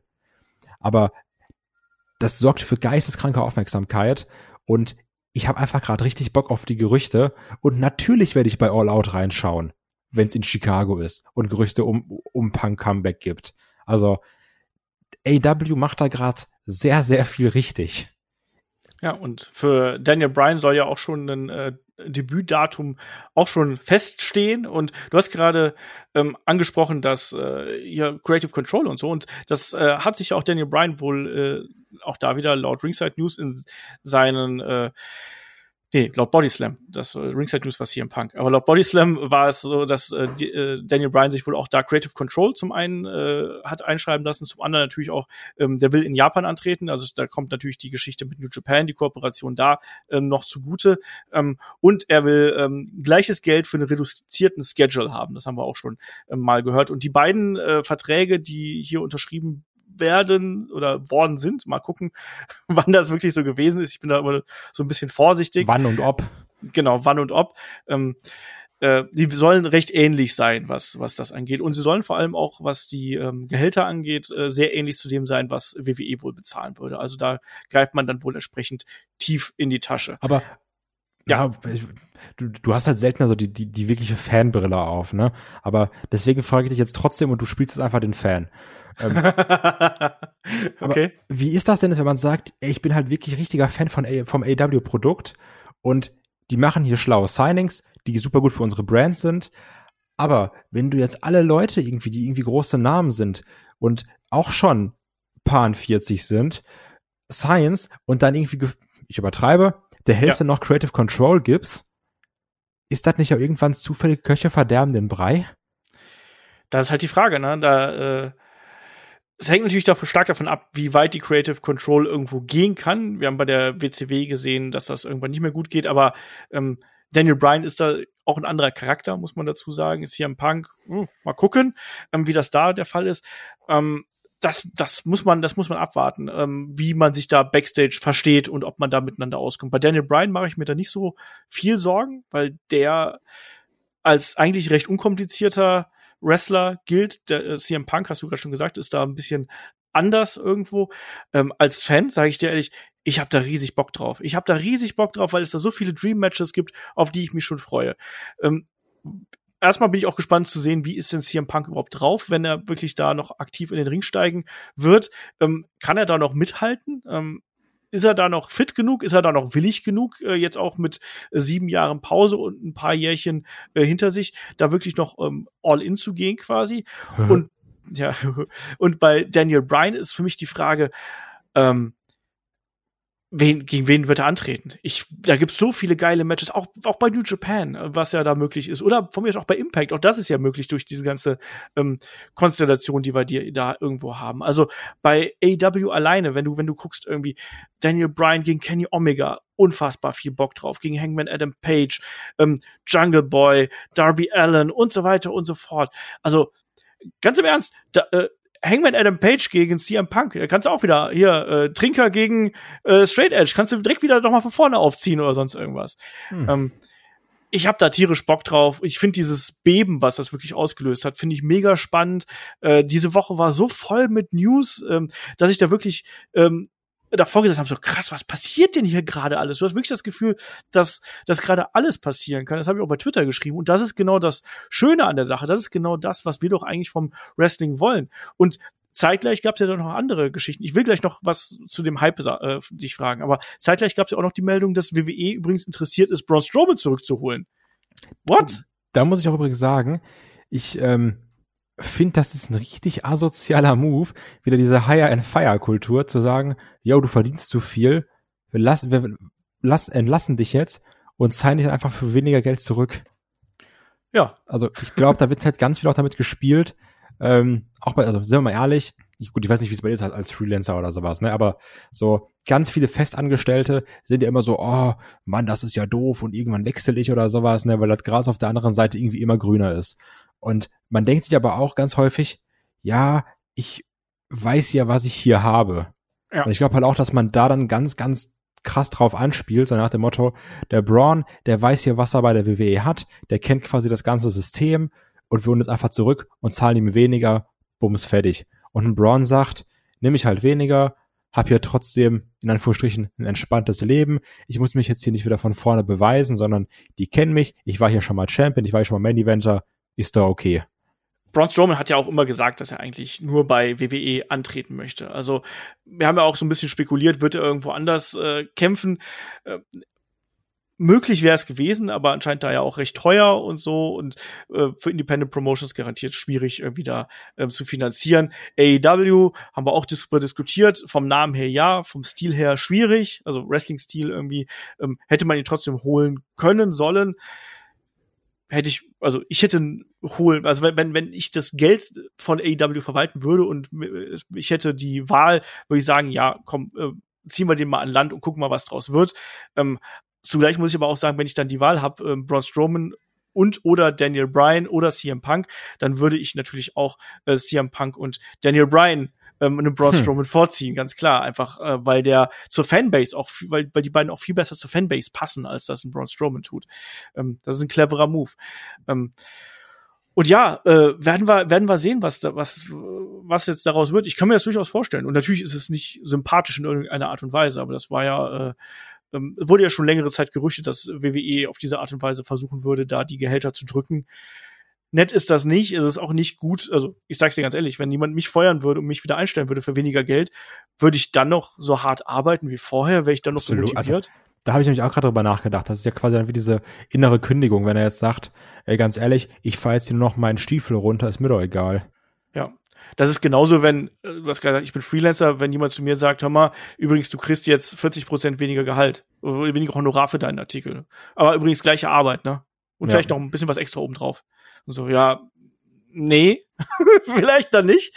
Ähm, schauen wir mal, äh, wie sich das entwickelt. Aber ich wollte dich ja noch in, in Richtung äh, Hype-Level hier was fragen. Ähm, glaubst du, dass dieser Hype, den wir jetzt ja erleben, wie gesagt, wir kriegen das ja auch mit, da ist mehr äh, Aufmerksamkeit und da ist mehr Bass einfach so insgesamt und Leute wollen eben erfahren, was da passiert. Ähm, ist das was, was die Wrestling-Bubble beeinflusst oder ist das was, was in den Mainstream geht? Also, es kommt auf verschiedene Sachen an. Jetzt gerade ist natürlich die Wrestling-Bubble auch am Kochen, aber man sieht's ja auch natürlich durch Sachen wie ein Cena und ein Goldberg. Das sind auch meiner Meinung nach die Hauptsachen die ziehen auch wieder mehr Casual-Publikum an. Du siehst es ja an Quoten zum Beispiel, ne? Du siehst es jetzt an äh, Aufrufzahlen bei YouTube und sowas. Viele Leute bleiben dann doch mal hängen oder sowas. Ne? Sei es allein beim, beim Durchseppen und auf einmal sehen sie John Cena auf dem TV und denken so, warte mal, den kenne ich doch. Aus dem Kino? Sowas. Ja. Zum Beispiel, den kenne ich, den, den kenn ich doch hier, der fährt die Autos bei der, bei der Fast and the Furious Filme. So. Also allein solche Sachen, ne? Ich glaube schon, dass das gut ist, dass man damit sich auch einen Gefallen tut. Die Frage ist halt nur, ist das jetzt alles wieder nur eine Sache für einen Moment oder eine Sache für langfristig? Weil so, um jetzt mal äh, zu AW rüber zu schauen, so die haben dann irgendwie ähm, hier Quoten, die wachsen immer Stück für Stück. Klar, die haben auch mal Schwanker nach oben, Schwanker nach unten oder sowas, aber da ist so ein kontinuierliches, gesundes Wachstum drin, finde ich. Und bei Raw hast du einen kontinuierlichen Abbau der Quote, mit ganz krassen Ausreißern. Wenn es wieder heißt so, it is Legends Night, also es ist wieder John Cena ist da, das ist da, der das passiert. Und die Frage ist nur, kann man dieses, diesen Hype halten? Und das wird sich wirklich nur zeigen durch A, ein gutes Produkt, weil du, du sagst es ja selber auch immer, und es stimmt einfach, wenn WWE einen Hype auslöst, wird ein Wrestling-Hype ausgelöst. Also, so, wenn WWE viel Aufmerksamkeit hat, tut es dem gesamten Wrestling gut. Ja. Klar schafft jetzt auch AW mittlerweile eigene Hypes zu generieren. Das sind, die sind zwar vielleicht eher ein bisschen kleiner in der Bubble oder sowas, ne? Aber ich glaube schon, dass man jetzt mit einem Signing von einem Brian oder einem Punk allein durch hier, das ist halt, das ist der Typ hier mit, mit dem Yes-Chant und sowas, ne? So, der ist ja auch außerhalb von Wrestling bekannt oder sowas. Und hier äh, CM Punk kommt zurück, so, den kennen einfach noch viele, da gucken auch vielleicht wieder Leute rein. Also hier ist so der Typ, der beim äh, MMA auf die Schnauze bekommen hat für so viel Geld. Also da kannst du auch schon Hypes natürlich kreieren. Nur die Frage ist immer, schaffst du es das wirklich, das Level zu halten? Und irgendwie von meinen Erfahrungen habe ich das Gefühl, AW kann das irgendwie gesünder verwalten, als WWE das in den letzten Jahren konnte. Ich glaube, dass extrem viel davon abhängt, wie man die Wrestler einsetzt und wie die auch quasi beworben werden, wie die ähm, präsentiert werden beim An am Anfang. Ähm, und ich, meine Frage war ja, ob das in Mainstream vordringt. Ich sehe noch nicht, dass es in Mainstream geht. Ich glaube eher, dass du mit solchen Signings vielleicht noch mal ähm, alte Fans ähm, reaktivieren kannst. Leute, die gesagt haben, ich CM Punk ist weg, da habe ich keine Lust mehr drauf. Die sagen, ähm, Daniel Bryan, ähm, den kenne ich bei, kenne ich von WWE. Der war ja bei WWE aktiv bis vor kurzer Zeit. Ähm, warum sollte das jetzt auf einmal dafür sorgen, dass AEW den großen Quoten Boom bekommt, weißt du? Natürlich, da, klar. Da, da, werden natürlich ein paar mitbekommen, mitkommen, aber das wird nicht dafür sorgen, dass ähm, plötzlich Wrestling wieder absolut im Mainstream sein wird, sondern das ist was, das muss durch was anderes geschehen. Also ähm, das, deswegen meinte ich auch, dass halt manche Sachen Bubble-Themen sind, aber dass halt Sachen wie natürlich, äh, wie ich gerade gesagt habe, John Cena oder ein Goldberg, die können halt auch nochmal mehr Casual-Publikum anlocken, was er dann aber auch natürlich halten muss entsprechend. Ja. Und das schaffst du dann eben nicht durch einfach zu sagen, hier ist Goldberg, sondern das schaffst du dann halt nur durch Qualität. Ja, also, was ich sagen möchte, ist, ich glaube nicht, dass du mit, mit bekannten Gesichtern noch mal einen großen Hype kreieren kannst, sondern ich glaube, dass du mit ähm, bekannten Gesichtern und neuen Gesichtern eben was Großes kreieren kannst. Und da ist, glaube ich, aktuell AEW tatsächlich ein bisschen besser, äh, dass von Allstars oder bekannten Gesichtern neue Stars profitieren und die aufgebaut werden, während WWE sich eher darauf verlässt, auf diesen kurzzeitigen Effekt. Ähm, und dann werden wir sehen, wie das, äh, wie das funktioniert. Also ähm, also ich finde es ganz, ganz schwierig, gerade gerade einzuschätzen, wie sich das äh, in den nächsten Wochen und Monaten entwickeln wird. Ich sehe keinen großen Mainstream-Hype, äh, den wir, der da auf uns zukommen wird. Also ich rechne nicht damit, dass jetzt auf einmal äh, plötzlich alle ähm, mit AW-Shirts in Straßen rumrennen oder sonst irgendwas, nee. wie es damals bei der NWO oder so der Fall gewesen ist. Aber es sorgt auf jeden Fall dafür, dass innerhalb der Bubble, in ähm, der wir uns bewegen, dass alte Fans wieder zurückkommen, dass da mehr Bewegung drin ist, dass auch einfach die Lust wieder am Wrestling schauen, am Wrestling konsumieren wieder da ist. Und ich glaube, das ist schon mal was, wofür wir sehr, sehr dankbar sein können, dass wir jetzt so eine Bewegung haben. Und ich lasse dich gleich auch noch mal ganz kurz reden. Ich mache jetzt einen David-Monolog hier. Ähm, ich muss auch sagen, wenn man sich äh, das Geschehen abseits von WWE und AEW anschaut, da passiert ja auch unglaublich viel. Also ähm, wir haben wir haben gesehen, wie Jay White bei äh, Slammiversary bei Impact zugegen ist. Wir haben jetzt gesehen, wie äh, Zack Ryder bei ähm, also ähm, Matt Cardona sich bei ähm, bei äh, äh, GCW gegen Nick Gage, der ja auch dann bei AEW gewesen ist, äh, da durchgesetzt hat und dafür, also nicht nur bei, bei seinem ersten Auftritt da unglaubliche Heat gezogen hat, sondern jetzt auch noch, die Leute sind ja ausgerastet und sowas, äh, GCW, ähm, Homecoming auch starker Event gewesen. Also es passiert momentan so viel, so viel. Es ist, als wenn das Wrestling wirklich erwacht wäre plötzlich, wieder aus diesem Schlaf, den wir gehabt haben. Und das finde ich geil. Ähm, das sorgt nicht dafür, dass, dass das jetzt überall gehypt wird und dass das jetzt wirklich plötzlich ähm, da mehr Grundzuschauer quasi dazu kommen. Aber es sorgt dafür, dass die Leute, die da sind, die vielleicht jetzt auch gerade in dieser Corona-Zeit ein bisschen Lust wieder verloren haben, vielleicht wieder sagen, Mensch, ich könnte ja mal wieder einschalten, ich könnte ja mal wieder gucken, ich könnte ja mal wieder zu einer Veranstaltung gehen. Und ähm, das ist, glaube ich, ganz wichtig. Und ich glaube, deswegen werden wir auf diese Woche, die wir jetzt erlebt haben, mit diesem ganzen Drumherum, was wir jetzt gehabt haben, da werden wir noch irgendwann sagen, Mensch, weißt du noch, diese Woche von Money in the Bank, die war echt krass. Nicht, nicht nur wegen Money in the Bank, sondern auch wegen nach. all nach Money in the Bank, genau. Genau. Ähm, diese Woche nach Money in the Bank, sondern ähm, wir werden darüber sprechen, was da noch so passiert ist und wie wichtig das alles gewesen ist. Und das ist halt eben, das ist halt eben geil irgendwo. Ich finde, das ist eine tolle Woche gewesen und da können wir dankbar für sein. Jetzt du. Ja, absolut. Also mir geht es einfach nur darum, dass man, dass ich wieder gemerkt habe, das holt mich alles noch ab, das lässt mich alles nicht kalt. Es gibt immer noch Sachen, wo ich irgendwie dann auf einmal vorm Fernseher stürme denke, Kacke, es passiert. Allein solche Sachen, ähm, dass ich dann merke, gerade auch nach so einer Zeit, wo man vielleicht so ein bisschen, ja, schon fast Sachen aus, aus, aus Pflicht geguckt hat, ne? Und nicht mehr so aus, ich habe jetzt Bock, aber dass man dann auch sieht, okay, es müssen nur so zwei, drei Sachen passieren und dann ist erstmal schon so ein gewisses Grundhype-Level da und dann bin ich auch wieder nervös und denke so, oh, was passiert, Mann, ich will aber jetzt endlich, dass wieder Montag oder Freitag oder Mittwoch ist, äh, um jetzt wieder die, die, die, neue Folge zu gucken. Allein sowas, dass, dass es sowas noch gibt, dass solche Emotionen noch ausgelöst werden können, zeigen mir dann auch, ich bin da schon auch nicht ohne Grund Fan von. Und, also, und ich glaube, das ist so das Wichtigste, gerade halt nach den letzten Monaten, die wirklich schwierig waren, um nicht ein anderes Wort mit SCH zu verwenden. Schön? Genau.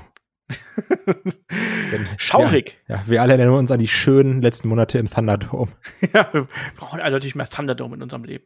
Ja, und deswegen, also momentan passiert sehr, sehr viel und ich glaube, wie ich es gerade gesagt habe, wir werden da noch äh, drauf zurückblicken. Also gerade auch wenn jetzt wirklich diese Signings von äh, Brian und Punk, wenn jetzt beide durch sein sollten in dieser Woche, crazy. Also wie gesagt, das äh, ist das Hype-Thema momentan überhaupt und ich glaube, da werden viele, die zwischendurch gesagt haben, ich habe gerade keinen Bock, die werden dann wieder einschalten, die werden wieder WWE schauen, die werden wieder AEW schauen, die werden vielleicht auch wieder Headlock hören, weil sie sagen, Mensch, ich habe gerade wieder Lust auf Wrestling und ich möchte gerade vielleicht noch ein bisschen mehr Wrestling-Podcasts hören und das finde ich cool und man merkt ja auch so insgesamt, dass da ein bisschen mehr Euphorie da ist, auch wenn bei WWE ähm, längst nicht alles perfekt ist, auch bei AW ist nicht alles perfekt, aber es ist Bewegung drin. Und das ist, glaube ich, das, was wir äh, in dieser Corona-Zeit, in der Pandemie-Zeit wirklich vermisst haben, weil das war wirklich so eine so eine Starre, in der ähm, gerade WWE da gesteckt hat, wo ähm, ja, viele Fehler gemacht worden sind, die teilweise jetzt noch fortgeführt werden, aber ähm, man hat trotzdem die Hoffnung, dass sich da ein bisschen was mehr bewegt, als das jetzt zuletzt der Fall gewesen ist. Und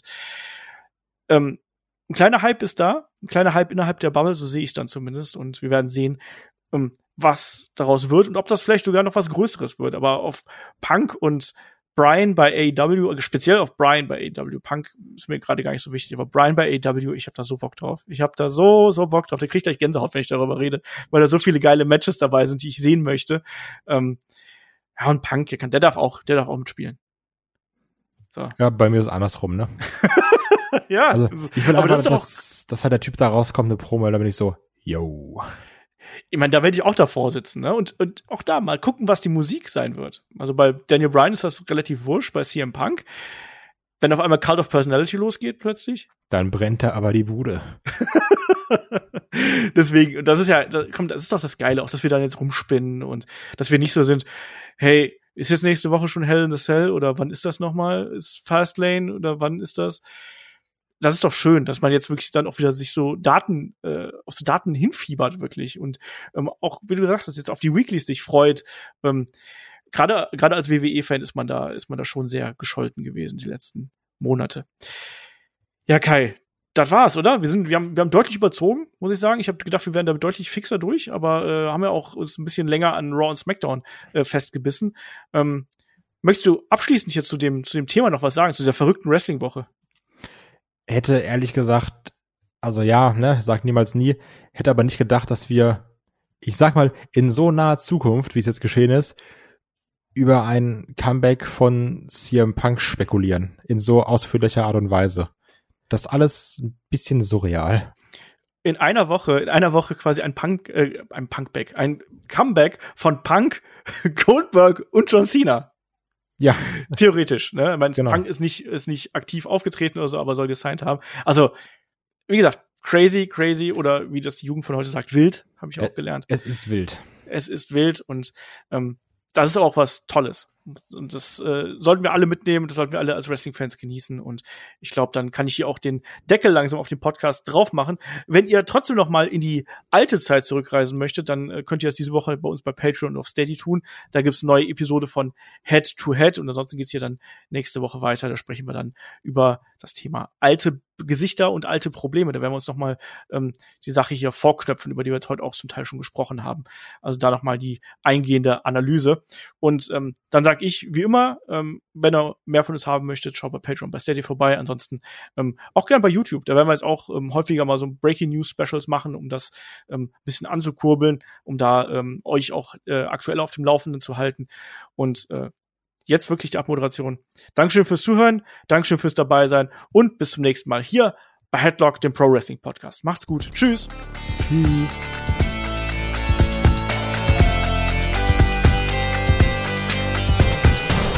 Headlock, der Pro Wrestling Podcast.